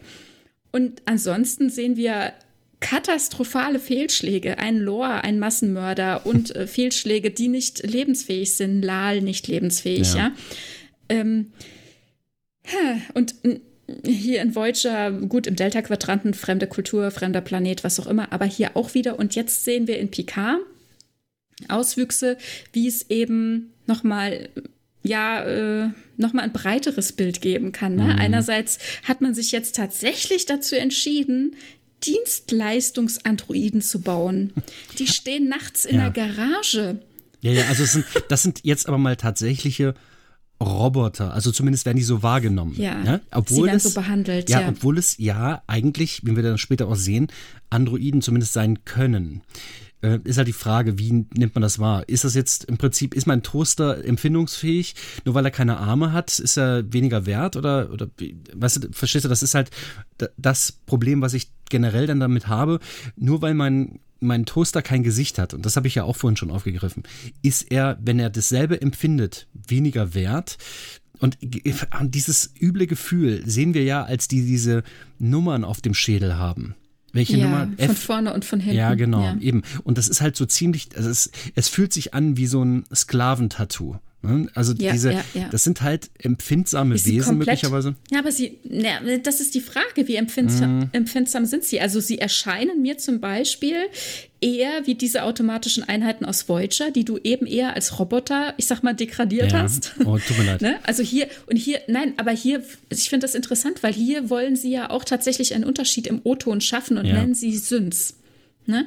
Also sie, sie wissen, dass wir aus unserer TNG-Denke einen Data kennen und ihn als Person wahrnehmen, mit Persönlichkeitsrechten Ja. und allem. Und wenn sie ihn, wenn sie diese A500-Einheiten auch Androiden nennen, dann sind wir natürlich brüskiert. Ich war auch brüskiert, so Ja, oder so, egal welche Sprache ich geguckt habe. Ich war brüskiert, wie sie behandelt wurden. Ja, mit der kompletten Entmenschlichung, mit dieser, Mhm. mit diesem Tattoo oder mit dem Stempel vorne und hinten auf dem Kopf, damit man weiß, wie man, äh, wie man sie ansprechen muss. F1, 2, 3, 4, 5, 6, 7, 8, 9, 10. Ja. Also sie standen da zu zwölf in dieser kleinen Garage und es gibt wahrscheinlich von A bis Z und keine Ahnung wie viele. Und Mhm. äh, also das, das sind, das sind Dienstleistungsmaschinen, ja. Und dann gibt es im Gegenzug dazu, aber auch in der gleichen Serie, eben auf Coppelius, diese Androiden, die aufgrund des Positrons von Data, äh, ignorieren wir einfach, wie es dazu kam, ja. Wollen uns da nicht aufregen. Ähm, diese Androiden auf Coppelius, die dann immer irgendwie zwillingspärchenweise entstehen. Und wir Ja. sehen auch, also wir wissen nicht, wie die jetzt konkret entstehen, aber wir wissen zum Beispiel ja von Dash und Soji, dass sie aus Fleisch und Blut bestehen. Also wenn sich ihre Haut anritzt, dann kommen da nicht irgendwie hier wie bei Dr. Äh, Corby mhm. lauter, lauter mhm. zusammengeklebte äh, Widerstände auf, aus der Hand hervor. Nein, hier, hier läuft Blut.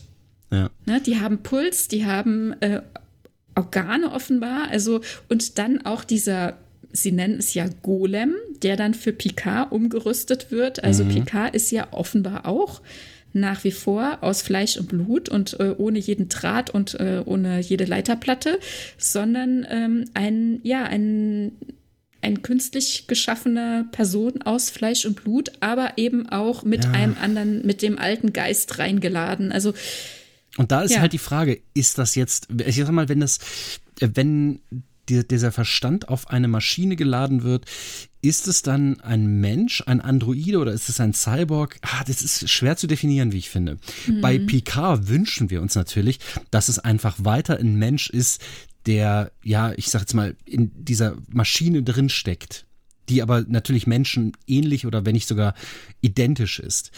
Ähm, aber ich komme einfach nicht um das Gefühl umhin, dass das nicht stimmt dass wir da eine Maschine vor uns haben, die einen Menschen vorgaukelt. Also bei Dash mhm. und so weiter, da sind wir uns relativ einig, weil das auch behandelt wird, als sie ihre Mutter beispielsweise anruft. Äh, ne? Also die, ja. die, die Damen rufen ihre Mütter, und ich weiß nicht, ob das beide gemacht hatten, Soji, ähm, die dann eben auch in, ja, ist das eine Ohnmacht, die auf jeden Fall einschläft Mhm. Und äh, das halt auch wirklich als, als einen ganz natürlichen Prozess wahrnimmt. Wenn man das aber von außen sehen würde, würde man sehen, okay, die spricht wie viele Sekunden, aber immer genau 47 Sekunden wahrscheinlich. Eine genaue Ich glaube sieben, oder? Ja, oder sieben Sekunden. 47 wäre schön ja, gewesen. Ja, das wäre cool gewesen. Ne? Naja, auf jeden Fall ähm, eine gewisse Sekundenanzahl spricht sie mit ihrer Mutter und schläft immer nach dieser ein. Und wenn das ein, ja, ich sag jetzt mal, beobachtender Vulkanier feststellt, dann wird das aber jemand in im natürlichen Umfeld dieser Person auch feststellen können. Es sei denn, diese, diese, ich sag's ja schon, Person, dieser Androide hat vielleicht Freunde. Und wenn er keine Freunde hat, dann fällt er auf. Und wenn er nicht auffällt, dann muss er natürlich auch einen entsprechenden Umgang haben. Dann hat er Freunde und denen müsste das doch spätestens dann auffallen, oder nicht? Ja, kann, kann sein. Also, ja, weiß nicht. Also, hm. Wenn, wenn sie zum Beispiel im Beisein von jemand anders äh, anrufen würde und mhm. diese Mutter-KI würde eben entsprechend reagieren, wie zum Beispiel, ich leg dich äh, bei unangenehmen Fragen innerhalb von sieben Sekunden in Tiefschlaf, dann fällt es natürlich auf. Ja, aber sie hat ja auch nicht offenbar ohne Grund immer nur angerufen, wenn sie alleine war. Ja, ne? das stimmt. Also auch nochmal die Frage, ist dieser Anruf, ging der wirklich nach draußen und war das irgendwie Nein. ein Signal von außen? Das war ihre interne Programmierung, ne? Habe ich richtig ja, verstanden? Ja, so, so habe ich es verstanden. Okay. Ja. Gut. Sie also, hat ihre Mutter KI angerufen und hat von dort quasi Anweisungen mhm. bekommen. Ja, aber die ja. steckte in ihr. Also das wollte ich. Ich erfahren. denke ja, ja. ja. Ach so, ne, warte, Moment. Ähm, also hier unser Vorzeige Romulaner, der hat ja tatsächlich ein Signal nach außen gemessen. Ja, und genau das ist nämlich die Frage. Der hat ja was gemessen und deswegen stelle ich mir natürlich auch die Frage, ist das einfach nur ein leeres Signal, das rausging? Ja, ich, ich glaube ja. Ich glaube ja. Mhm, okay. Denn Maddox sprach ja von einer einprogrammierten Mutter-KI. Wohin hätte mhm. sie denn anrufen sollen sonst? Ja, ja, das ist ne? Also ja, eben. Ich denke, sie hat einen Anruf nach draußen gestartet, der durchaus eben ähm, na, ähm, scannbar war, was ja auch Sinn ergibt. Ne? Also wenn, mhm. stell dir vor, jemand sagt, eben, das gehört ja quasi mit zur Täuschung dazu, jemand sagt, ich habe mit meiner Mutter te äh, telefoniert und dann ging aber nie ein Anruf raus. Und es ist ein bisschen auffällig. Vielleicht ist genau das auch eben, gehört das zur ganzen Täuschung dazu. Mhm. Ja, möglich. Ich meine, anders kann man sich fast nicht erklären. Ne? Also irgendwie muss das ja alles funktionieren. Und sie wird sicherlich auch ihre Mutter nur dann anrufen, wenn es die Möglichkeit gibt, unentdeckt einfach wegzuknacken. Also dann wird das halt Teil der Programmierung sein. Also zumindest ja, zu vermuten. Ja. Ne? Schwierig ist es natürlich für uns nur irgendwie nachzuvollziehen, wie das sein kann, dass sie, ich sag mal in Anführungszeichen, aus Fleisch und Blut besteht, denn das ist ja offenbar so ja, und dennoch diese übermenschlichen Kräfte und Fähigkeiten hat und ja, dieser ja, Sprung über, über wie viele Meter? 30, 40, 50 Meter? Ja, genau. Da habe ja, ich ein bisschen Kopf ja geschüttelt. Das ist, ist, ja nicht das alleine. Ne? Also ich meine, bei Data haben wir immer sehr gut oder bei eben künstlichen Androiden haben wir immer sehr gut verstanden, wo diese Kräfte und die Fähigkeiten herkommen, die Rechenleistung. Gut, hier, wir wissen es nicht. Wir wissen nicht, wie sie aussehe, wenn sie mal durch ein MRT gehen müsste. Mhm, okay, okay, das also, gebe ich zu. Ansonsten habe ich aber immer das Problem, ich sehe halt, äh, ich, ich schweife jetzt ein bisschen ab. Jeder kennt vielleicht von euch äh, den 6 Millionen Dollar Mann. Sagt ihr das was? Vom Namen her, ja. Ja, mhm. okay. Der ist ähm, kybernetisch verbessert. Der hat beispielsweise einen, einen kybernetischen Arm. Ich glaube, es ist der rechte Arm. Und ähm, ab und zu hebt er auch mal ein Auto an. Aber ich muss dazu sagen, ne, der hat nur einen kybernetischen Arm. Der hat kein kybernetisches Rückgrat, der hat keine kybernetischen Beine. Der ist ein Mensch wie du und ich, aber der fasst mit einer Hand ein Auto an und hebt das hoch ähm, die ist natürlich klar, was dann mit dem restlichen Körper passieren würde. Der könnte auch einen Panzer hochheben, weil er diesen versalberten Arm hat. ähm, dass dieser, dieser ja. Panzer den restlichen Körper zerquetschen würde. Ähm, ja. Das ist natürlich, oder dass der Arm zumindest einfach nur abreißen würde. Das ist natürlich klar. Und das Gleiche würde bei Dash und Sochi wahrscheinlich auch passieren, wenn sie so einen übermenschlichen Sprung machen würden. Wenn das äußere Gewebe tatsächlich so menschlich ist, aber eine so große Kraft wie bei einem Autounfall, äh, also dieser Sprung könnte. Ah, könnte, zu viele Bilder. Ja, ja, aber verstehst du, was ich meine? Ne? Äh, ja, ja, natürlich. Sie, springt los mit einer Kraft, die etwa einem Autounfall äh, ja, entsprechen könnte. Das heißt, diese Stellen, da wo sie den, den Boden, wo sie diese Energie überträgt auf den Boden und auf sich selbst, dort müsste es entsprechende Verletzungen geben, wenn sie tatsächlich aus Fleisch und Blut ist. Und das ist eine ganz essentielle, wichtige Sache, wie ich finde. Lass mich mal kurz ein Wort sagen. Bitte. W Wonderburger.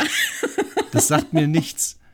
Wunderbar. Ach, oder ist das, oder ist das diese, diese. Beyond die Meat, oder? Ach so, oh nein, bitte. Oh. Nein, keine Ahnung, ich weiß nicht. Mm. Oder ich lass mich, lass mich Toss zitieren. Okay, bitte lieber. Ähm, warte, warte. Nein, es wird immer creepy. Oh ja, das, es, es gleitet gerade ab. Das ist nicht schön. Aber, aber sag mal. Feingummi, Spezialplastik. Oh nein. Also bitte, als ich das gehört hatte von, von Matt, ne, habe ich gedacht, hm, oder nee, das war, war das der, der Doktor? Oder war das Matt? Ich weiß es gerade nee, nicht. Mehr. Das, Nee, das sagte tatsächlich die Androidin äh, aus oh, dem Modell. Oh ich weiß nicht, Gott. Barbara oder so. Barbara, nee, also bitte nein. Das war, es, es wirkte ja, nee, an dieser wir Stelle creepy. gar nicht so genau wissen. Mm. Ja, ja. Es wirkte ein bisschen creepy in dem Moment. Nee, ähm, ja, also auf jeden Fall, äh, entweder ist es eine Maschine, die das kann oder sie ist es nicht. Und wenn einige Teile das ermöglichen, ich möchte halt schon, dass es mir erklärt wird. Und es ist mir schon irgendwo ein inneres Anliegen, dass das für mich verständlich gemacht wird. Wenn hm. sie diese Sprünge tun kann, Dash, Sochi, wer auch immer, dann muss mir aber auch erklärt werden können, dass sie bluten kann.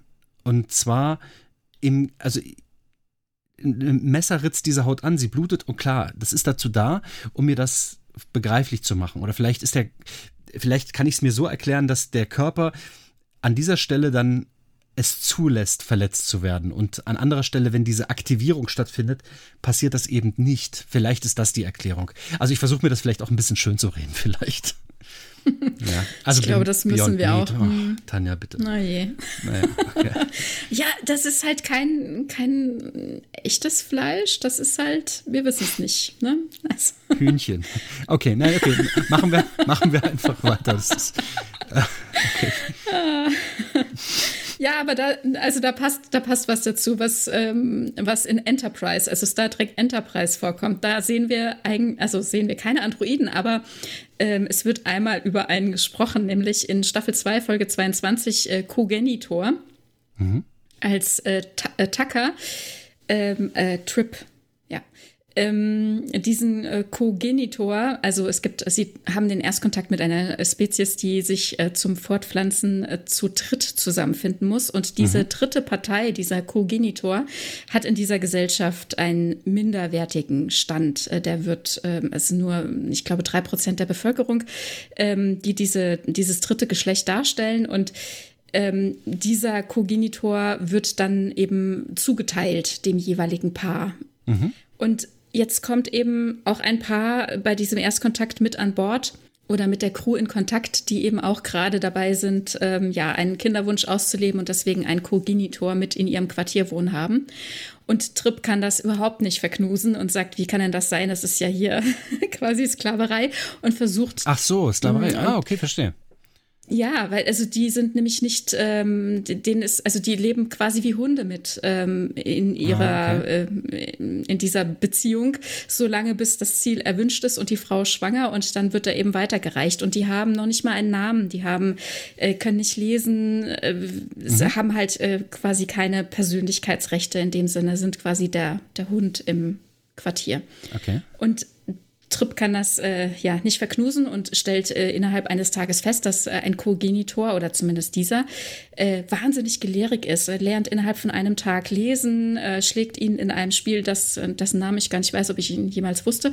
Ähm, und und dann gucken sie zusammen auch einen Film. Und das ist ähm, der Tag, an dem die Erde stillstand von 51. Interessanterweise wurde fünf Jahre, nachdem diese Folge lief, äh, der Film auch nochmal neu verfilmt. Und man sieht aber tatsächlich in der Folge die, Schwarz-Weiß-Verfilmung von 51. Und diese Geschichte spielt 28. Und ich habe mich jetzt nicht weiter damit beschäftigt. Aber es kommt eben eine Außerirdische auf die Erde der bringt auch einen Androiden mit Gord. Und die Menschen sind äh, feindselig den Fremden gegenüber, haben halt Angst. Und der Co-Genitor oder die Co-Genitor, vielleicht am besten ohne Artikel äh, mhm. gesprochen, äh, dann äh, sagt, ja, wie kann denn das sein? Wieso sind denn die Menschen so? Wieso haben die denn Angst vor den Fremden? Und er sagt, naja, also Tucker versucht es so zu erklären, dass eben kein Verständnis da ist, äh, was das überhaupt, wer diese Personen sind und was, was es bedeutet und so. Und äh, vor dem Fremden hat man eben Angst, beziehungsweise mhm. hat kein Vertrauen dem gegenüber gegenüber.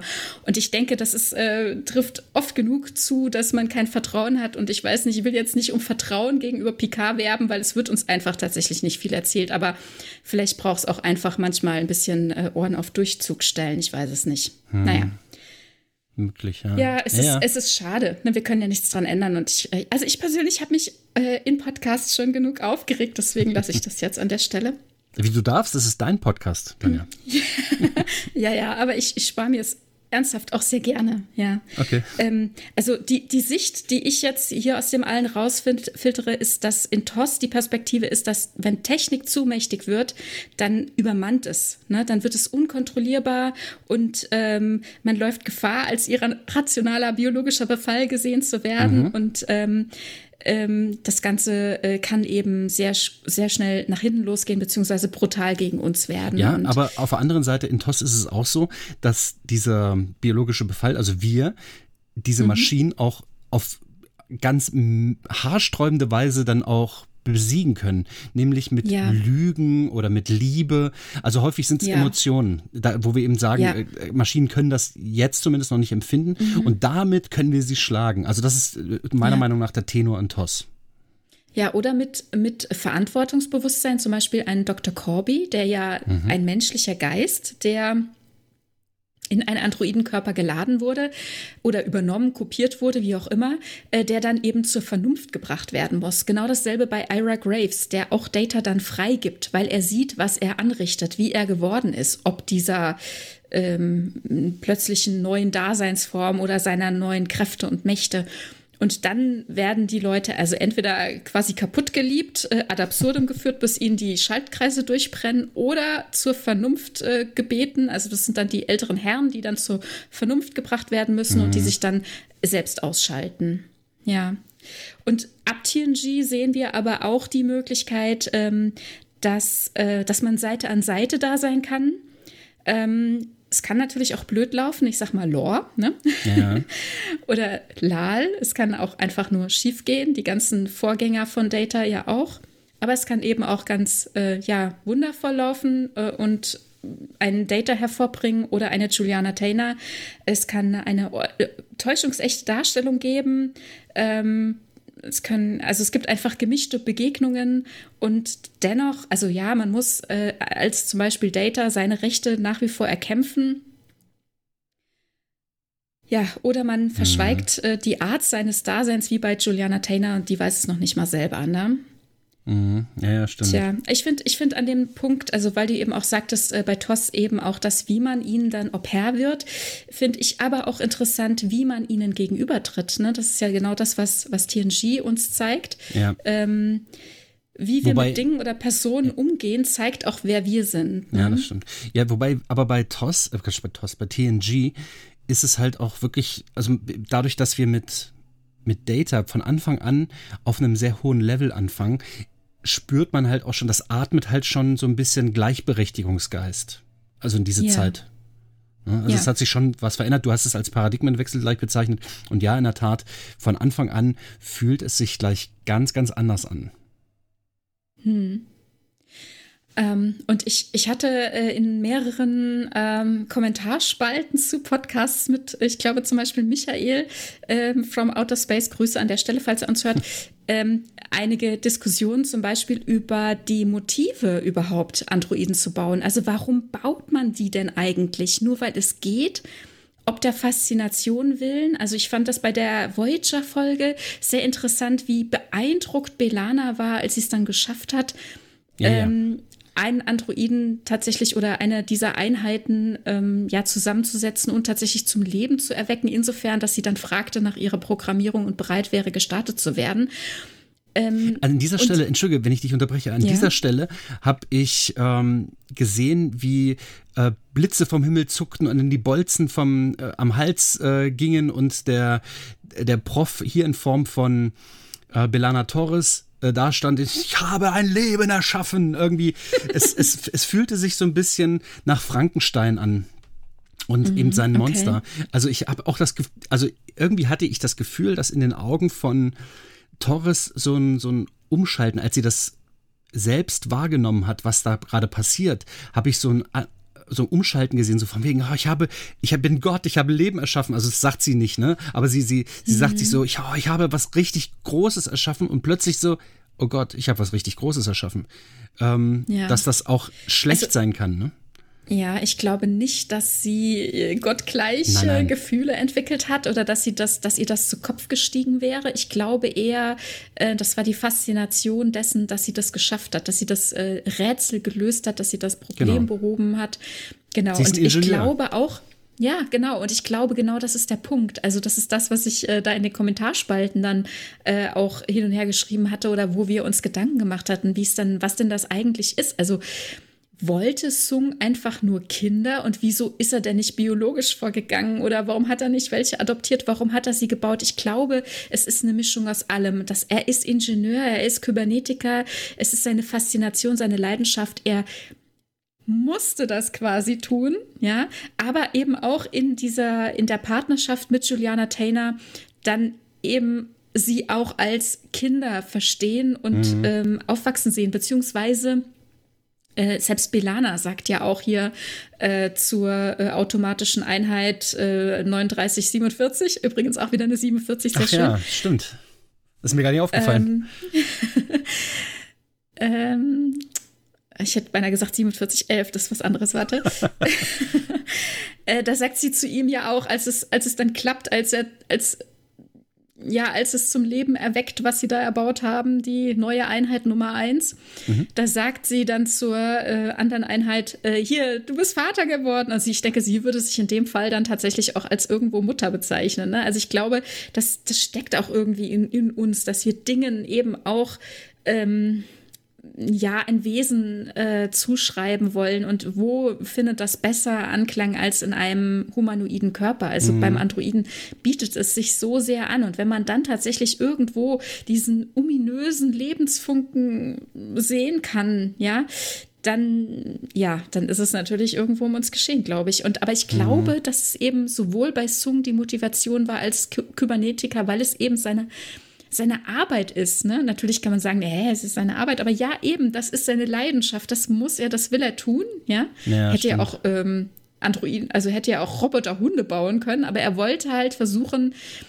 sein Ebenbild äh, zu bauen. Ne? Und Ja, das hat er, da macht er ja er auch kein Hehl geschafft. draus. Ja, genau. Er macht ja da kein, Ja, genau. kein Geheimnis draus, dass er einen Nachkommen erschaffen will, dass er irgendwas für, Ja. Mhm. die, für die Nachwelt erschaffen will. Und mit Data gelingt ihm ja auch Großes. Auch wenn, wenn er das jetzt selbst vielleicht auch in erster Linie ihm nicht so vermittelt, dass Data selbst wirklich die, die, die Spitze seines Schaffens gewesen ist äh, und Data halt selbst immer auf der Suche nach Optimierung ist. Nicht Optimierung im Sinne von, ich will besser werden, sondern ich möchte etwas anderes erreichen. Also er möchte einen anderen Zustand erreichen, was er aber auch mhm. leider nicht schafft. Schade eigentlich. Na, er selber? Also Data, ach, Data. Ja, ja, ja genau. Genau, ich, ja.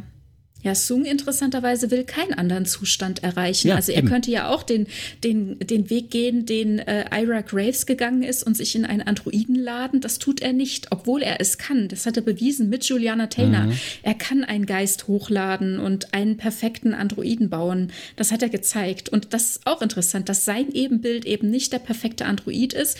Und ich weiß nicht, wie viel Zeit vergangen, also es muss schon einige Zeit vergangen sein, seitdem Juliana ihn verlassen hatte, beziehungsweise wir wissen ja, wie lange ähm, sie war ja äh, nach der Flucht von äh, Omikron Theta gestorben. Mhm. Und ähm, das ist ja schon sehr lange. In dieser Zeit hat äh, Data seine komplette Ausbildung und Karriere äh, gehabt. Und in der siebten Staffel sehen wir erst Juliana jetzt verheiratete Tainer, mhm.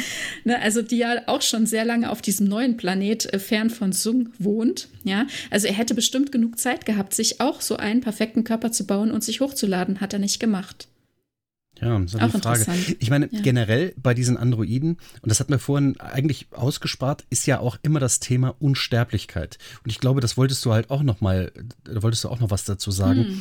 Denn unsterblich sind die ja auch nicht. Aber im ja. Vergleich zu unseren 60 bis 100 Jahren, die wir auf diesem Planeten verbringen werden, ist es dann doch was anderes, wenn man einige tausend Jahre, ich sage jetzt mal nur in Anführungszeichen, leben kann, wenn es dann ein Leben ist, ähm, die man dann als Android verbringen kann. Und ähm, ja. unsterblich, also relative Unsterblichkeit ist das ja schon für uns. Ja, zumindest ist eine geringere Gefahr, von irgendwelchen blöden Sachen getroffen zu sein, wie Krankheiten ja. oder so. Ne? Also klar könnt, könnte vielleicht auch ein Computervirus oder so übergreifen oder wer weiß, was alles passieren kann, aber die Wahrscheinlichkeit ist schon mal sehr viel kleiner, ja. Hm. Aber dann ist auch die Frage, warum, wenn man das denn vermeiden kann, warum man es dann doch wiederum nicht tut, wenn man, ich sage jetzt mal, eine Krankheit, du weißt gleich, von wem ich spreche, wenn man eine mhm. Krankheit auslöscht, indem man so, ich sage jetzt mal, diese Person auf einen, äh, seinen neuen Körper überträgt, warum man dann aber die Unsterblichkeit tatsächlich ausschaltet oder auch die Anfälligkeit für Krankheiten, denn das wurde ja explizit bei Picard gesagt, dass er jetzt nicht gefeiter vor irgendwelchen Krankheiten sei. Also irgendwie wurde das doch so formuliert. Ich bin mir jetzt nicht mehr ganz mhm. sicher. Auf jeden Fall sei mhm. er definitiv nicht unsterblich. Seine Zeit läuft ab. Ja, weil sie ihn auf eine bestimmte Lebensspanne programmiert haben. Welche? Also das ist, wird aber nicht gesagt, ne? Das wird nicht gesagt, absichtlich nicht. Ja, nein. Okay. Also er hätte aber noch ein schönes Leben vor sich. So und das ist das, was er, was ihm auch reicht als Information. Er will auch gar nicht wissen, wie mhm. lange er noch so hat. Äh, ich meine, man das wird vielleicht das will ja keiner werden. wissen. Eben. Ja, natürlich, ja. Und äh, ich stell dir vor, dass äh, unser armer Pike oh muss je. jetzt ja, ja, genau. Anson Mount äh, als Pike muss damit klarkommen. Mhm. Auch geredconnt hier. Ja, ja. Naja, also gut, der weiß okay. schon, was Also mir hat das. Ja, na gut, egal. Das ist ein anderes Thema. Ähm, ja, aber stell dir mal vor, äh, ja? Ich meine, das ist jetzt natürlich so ein, so ein Zeitding, ne? Stell dir mal vor, Pike würde jetzt sagen, ja, nee, dann lasse ich mich auf einen Androiden hochladen. Und zwar wirklich keinen aus Fleisch und Blut, sondern aus Metall. Was dann? Also aus, aus Kunststoffen. Mhm. Verstehst du, das würde jetzt schon ein Problem bieten. Deswegen an diese Pike-Sache, ich weiß natürlich, wie es ausgeht, aber ähm, aus dem Gesichtspunkt von einer kohärenten Zeitlinie äh, habe ich so meine Schwierigkeiten damit. Denn mit seinen Entscheidungen muss er jetzt so leben, dass das auch passieren kann. Denn wenn er das nicht tut, ja. zerbricht er die Zeitlinie. Und das ist, glaube ich, sogar, auch wenn er weiß, dass in Zukunft Schlimmes auf ihn wartet, ist das für ihn eine ganz schlimme Situation. Wobei wir wissen ja, dass am Ende, ganz am Ende, und zwar in TOS Folge, keine Ahnung, Staffel 1 oder 2, ähm, er ja tatsächlich noch ein Happy End findet. Hm. Kannst du dich erinnern? Aber, ja, okay. Ja, okay, natürlich. Gut. Natürlich klar. du das. Entschuldige, was also ich, Entschuldigung. nein, nein, ich war gerade gedanklich woanders, denn ich dachte, ja, er lebt aktuell mit diesem Wissen, aber ja. wir wissen ja noch nicht, was passiert. Es kann ja jetzt in ähm, Strange New Worlds noch einiges passieren. Es kann ihm ja auch dieses Wissen wieder genommen werden. Aha, okay, das verstehe. würde ich ehrlich gesagt auch gerne sehen. Mhm. Also da können, da können äh, Vulkanier-Hände ja. dabei helfen. Oder, oder ein einfacher Schlag oder. auf den Kopf, ja, ich weiß. Ja, ja. Oder so, ja, was weiß ich. Ja. Ganz profan. Okay. Ja, entschuldige, kommen wir wieder zum Thema Androiden zurück. Das war jetzt ein bisschen ähm, Ach, so viel habe ich gar nicht mehr. Okay, gut. Nee, also wir, ja. Ich weiß, ich wollte aber unbedingt nochmal über diese Unsterblichkeit sprechen. Das hatte ich ja noch gesagt. Jetzt weiß ich nicht, du wolltest vorhin noch was dazu sagen. Jetzt weiß ich nicht, ob wir das schon in der Zwischenzeit abgearbeitet hatten. Das, das haben wir schon abgearbeitet, okay. genau, weil es manchmal so rausgestellt wird, als äh, würde es die Unsterblichkeit bedeuten. Und natürlich suggerieren hier uns auch einige Folgen, wie zum Beispiel, wir haben eine Lebensspanne von geschätzt 500.000 Jahren, aber wir mhm. wissen es nicht, es ist noch keiner kaputt gegangen. Die letzten, keine Ahnung, wie viele tausend Jahre. Ja, okay. Mhm. aber natürlich, äh, also ich meine, meine, wir haben es ja auch in Nemesis und Data gesehen. Es gibt natürlich viele Möglichkeiten, wie man dann doch zerstört, getötet werden ja, kann. Ne? Ja. Genau. Okay. Wir haben jetzt schon ziemlich viel über Androiden gesagt. Also zumindest sprachen wir ja. jetzt über Androiden. Und jetzt weiß ich nicht, ähm, gibt es noch irgendwas, was wir vielleicht vergessen haben könnten? Ich, äh, ich glaube nicht. Also ich habe für mich halt immer nur versucht rauszufinden, ähm, wie die Darstellung ist, was uns das sagen soll, inwieweit uns das ermahnt. Und ich glaube, dass aktuelle Darstellungen uns durchaus auch ermahnen. Und äh, mhm. das äh, sehe ich, äh, wie, eben, wie gesagt, äh, in dieser Voyager-Folge auch äh, und ein Stück weit in Picard, wobei in Picard ist es eben nicht nur die eine Schiene, so von wegen erhobener Zeigefinger, ne, ne, ne, sondern hier haben wir eben auch die andere Seite. Es kann eben auch gut laufen. Insofern, dass wenn man sich verständigt, dass wenn man ordentlich kommuniziert und eben keine böse Geheim-Geheim-Organisation hinter einem her ist oder man sich irgendwie wiederfinden kann, dann kann es auch gut laufen. Ne? Man kann mhm. auch miteinander leben. Ja, Aber es kann halt auch richtig mies laufen und ja. Sowohl mit Syns als auch mit Androiden kann ja, es schlecht laufen. Aber wir müssen, wir müssen drüber reden. Und das ist, äh, glaube ich, dann doch noch mal ein Schritt weiter. Ja, wir sehen hier ein Stück weit ein Bild von TUS wieder, aber erweitert. Ne? Also, mhm.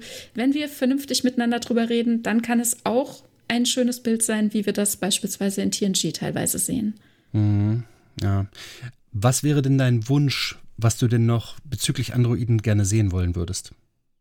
Für die Zukunft? Mhm. Oh je. Also, na klar, ich meine, wenn wirklich eine zweite Staffel Picard kommt, ich würde gerne auf Klo äh, Holz klopfen, aber das Mikrofon steht drauf. Das mache ich später, hole ich nach.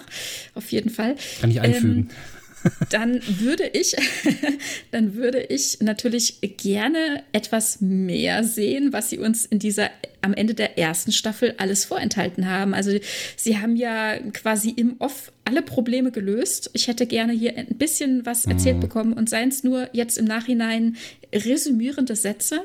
Ich glaube, mehr können wir auch nicht erwarten ähm, dass Picard sich mit seinem Dasein nochmal neu auseinandersetzt und dass er nicht einfach so weitermacht, als wenn nichts gewesen wäre. Das ja, würde genau. ich gerne sehen. Mhm. Aber warten wir es erstmal ab, ob es zu dieser zweiten Staffel kommt. Also, ja. Ach, hast du Zweifel?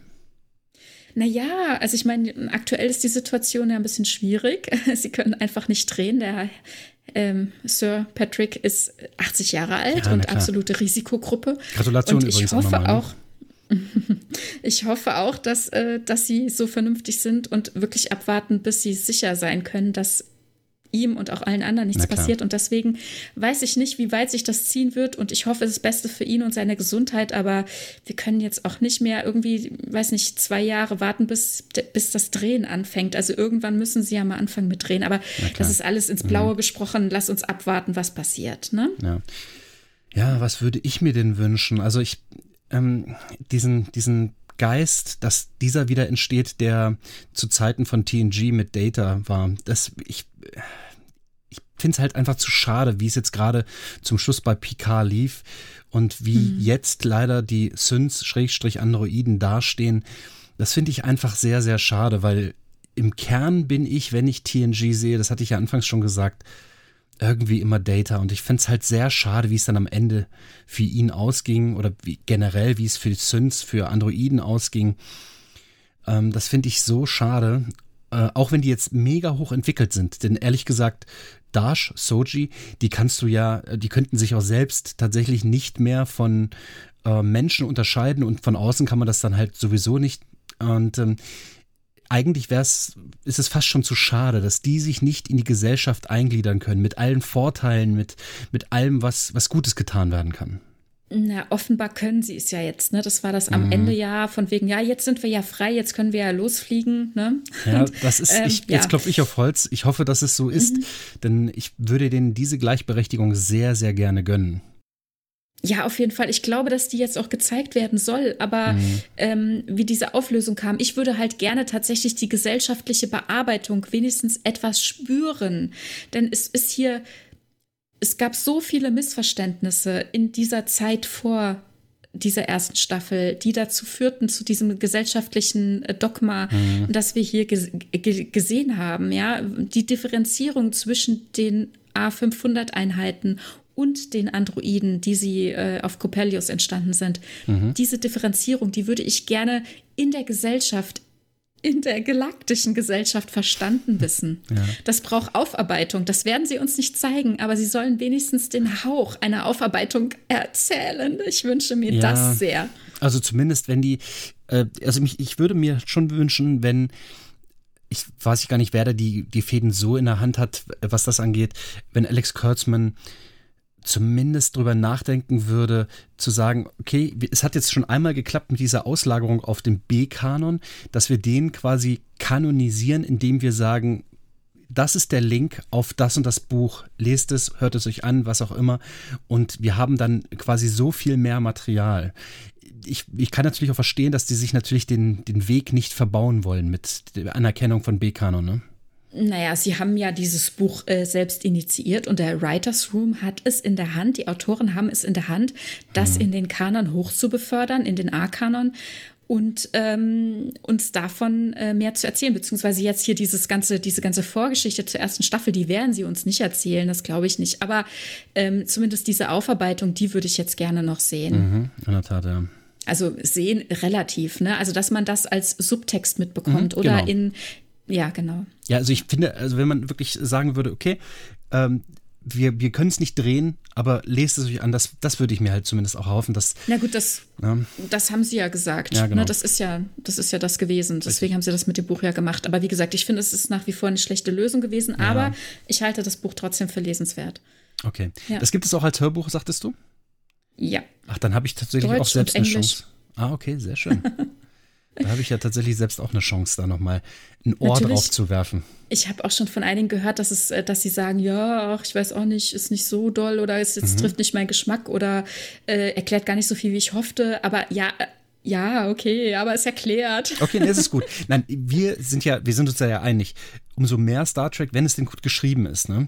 Aber ich habe halt bisher noch nichts Schlechtes gelesen oder gesehen äh, entsprechend. Aber wenn wenn wir mehr Star Trek haben, die uns diese ganze Welt ausmalt, da können wir doch alle davon profitieren und das genießen wir Trekkies doch. Wir freuen uns doch über jedes kleine Fitzelchen, was uns hingeworfen wird. Und jetzt die neue Serie Lower Decks, die uns mal ganz andere Aspekte zeigt also das ist doch einfach himmlisch, sowas sehen zu können, wo wir bisher noch gar keine Informationen hatten. Also zumindest empfinde ich es so. Hm.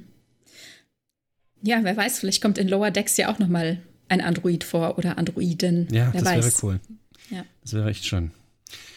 Okay, dann haben wir doch einiges an, äh, Mit, an Sprachmaterial ja. hier hinterlegt für unsere lieben Hörer. Auf jeden Fall noch ganz kurz. Was Bitte. wir natürlich sehen in Lower Decks ist Rutherford, der mit seinem Implantat ja irgendwie, ja, ähm, ja ich weiß nicht, wo er steht. Er ist deutlich Cyborg, ein Cyborg, ja. ja, ja, ganz klar. Ja. Genau. Aber er ist halt deutlich ja. beeinflusst, ne? Also er, er ist sprachlich beeinflusst. Er ist kein, äh, kein, kein Android, natürlich klar nicht. Aber ja. er, er, hat halt schon Augmentierungen, die doch stark in der ersten Folge bereits stark auf seine Psyche Einfluss nehmen, indem, weil ja. sie ja vulkanische Implantate sind, ihn äh, zeitweise gefühllos machen. Was ja, echt eine tolle heftig. Sache, witzige Sache ist. Also für uns witzig, für ihn vielleicht nicht. Ja, das greift ja auch auf, die, auf den Charakter von Ariam zurück. Ne? Also mhm. die Frau, die ähm, schwer verletzt wurde und der das Überleben nur gesichert war, indem sie eben auch äh, ja, zum Cyborg wurde, sag ich mal. Ja, ist sie ein Cyborg oder ist sie ein Android? Denn die Frage ist halt, wo ziehst du diese Grenze? Mm, ja, gut, es sind sehr viele, ähm, ich will mal sagen, Implantate. Aber ich würde sie schon als Cyborg sehen. Ja, gut, am Ende ist tatsächlich das Gehirn so intakt und das wahrscheinlich, vermute ich mal, einzige, also das zentrale Nervensystem, das einzige organische Reststück, was von ihr übergeblieben das, ist. Aber das reicht wahrscheinlich, um sie als Cyborg zu definieren. Wissen wir das? Ist, glaube ich, gar nicht. Aber gut, ja. Also ich, ich meine gesehen zu haben, dass sie am Ende irgendwie irgendeine Verschalung abnehmen und da ist ihr Gehirn drin. War das nicht so? Ja, aber wie viel von ihrem Körper naja, gut, ist ja die Frage. Ist, das wissen wir nicht, oder? Ja, aber wenn man wirklich das Gehirn isoliert, das, was schon wirklich sehr aufwendig ist, soweit meine medizinischen Kenntnisse reichen, oh äh, das dann, sind wir wieder da bei dem Cyberman. Ah, oh, gruselig. Okay. ich wollte keine Albträume verursachen, aber meiner Nein. Meinung nach, wenn man das so weit herausnimmt, dann hat man wirklich das, was den Menschen so weit ausmacht, jetzt mal vom Körper abgesehen, den Menschen so weit ausmacht, dass er sich identifizieren kann. Und dann ist er tatsächlich noch ein Cyborg. Wobei, wenn man sagt, okay, wir, wir nehmen seinen, all sein Wissen aus seinem Gehirn raus und verpflanzen es in die Maschine, dann würde ich es als Androiden bezeichnen. Insofern ist Ariam sicher ein Cyborg gewesen, meine ich. Mhm, Denke ich auch, ja. Mhm. Ja, spannend. Gucken wir, was da kommt. Ja. genau. Also da wird es sicherlich noch einiges geben, über das wir sprechen können. Wie ich jetzt hier gerade auf der Uhr sehe, haben wir doch schon einige Zeit äh, gesprochen. Oh ja. Mhm. Und äh, ich gehe davon aus, dass es noch das eine oder andere Thema geben wird, über das wir ebenfalls noch sprechen können. Steht schon was fest? Hast du irgendeinen Plan, was, über was man noch sprechen könnte? Ich denke, da gibt es noch ein oder das eine oder andere. Das werden wir sehen, ja. ja okay. Die nächste Folge bestreiten wir mit einem Thema von dir. Ja, okay. Aber ich weiß nicht, ob wir das schon spoilern wollen. Ich glaube nicht, oder? Nö, nö, nö, nö. Das lassen wir erst noch mal im Unklaren. Dann kann ich mich noch mal hin und her wenden, falls, falls es doch eine dumme Idee war. Aber eine meiner Ideen war, äh, das verrate ich nicht. Das, das werdet ihr dann schon sehen. Aber das ist halt ein kontroverses ähm, und ich denke, wir werden keine Themen haben, wo man immer sagen kann, ja, okay, die Antwort war aber einfach, ähm, sondern wir wollen uns ganz gezielt in diese Gräben begeben, wo man eben ja, streiten könnte, wenn man nicht immer gleicher Meinung wäre, was wir ja auch nicht unbedingt sind. Aber äh, ich denke, wenn man so ein Thema aufgreift, ist es halt wichtig, dass man auch mal auch noch Meinungen anderer aufnimmt, die vielleicht auch irgendwas Entscheidendes dazu sagen können. Oder? Ja, ja. Genau, also wenn, wenn ihr, liebe Hörer, irgendeine Anmerkung habt. Momentan stehen unsere Kanäle noch nicht so offen, wie ich es mir wünschte, aber es wird sich in Zukunft ändern. Und dann Na, wenn diese Folge erscheint, dann sind unsere Kanäle offen. Ja, ist das so? Oh, ich, ich, ja, jetzt klopfe ich auf Holz. Uns, ihr findet uns auf Twitter unter @trackipedia und auf unserer Homepage. Ihr seht das mit Sicherheit auch in den Show Notes auf trackipedia.podigy.io. Ich hoffe, das stimmt. Ich, soweit habe ich es mir auch aufgeschrieben, ja. Okay, wunderbar. Ja, dann meldet euch gerne. Äh, lasst uns Bewertungen da in den Podcatchern eurer Wahl. Ich hoffe, wir sind überall zu finden. Sagt uns Bescheid, wenn was irgendwie nicht passt. Wir sind äh, noch am Anfang. Wir versuchen unser Bestes. Und äh, gerne auch eine Bewertung auf äh, Apple Podcasts. Wo auch immer wir zu finden sind. Genau. Okay. Dann bedanken wir uns doch, dass ihr uns so lange ertragen habt und hoffen doch, dass ihr oh ja. äh, bis jetzt durchgehalten habt. Und hoffen, hoffen natürlich doch auch, dass ihr beim nächsten Mal wieder mit uns leidet. genau. Okay. Ja, vielen Dank für das Gespräch, Peter. Das hat ich mir sehr viel Spaß dir, gemacht. Ja, Ebenfalls, wunderbar. Das gebe ich so zurück. Also, Tanja, demnächst mit dem Thema von mir. Bis dahin freue ich mhm. mich und bereite mich schon mal vor und werde es dir dann um die Ohren hauen, dieses Thema. Nein, wir werden das halt so diskutieren wie dieses und ähm, freue mich darauf. Tanja. Genau, ich mich auch. Mach's gut. Okay, tschüss. Ciao.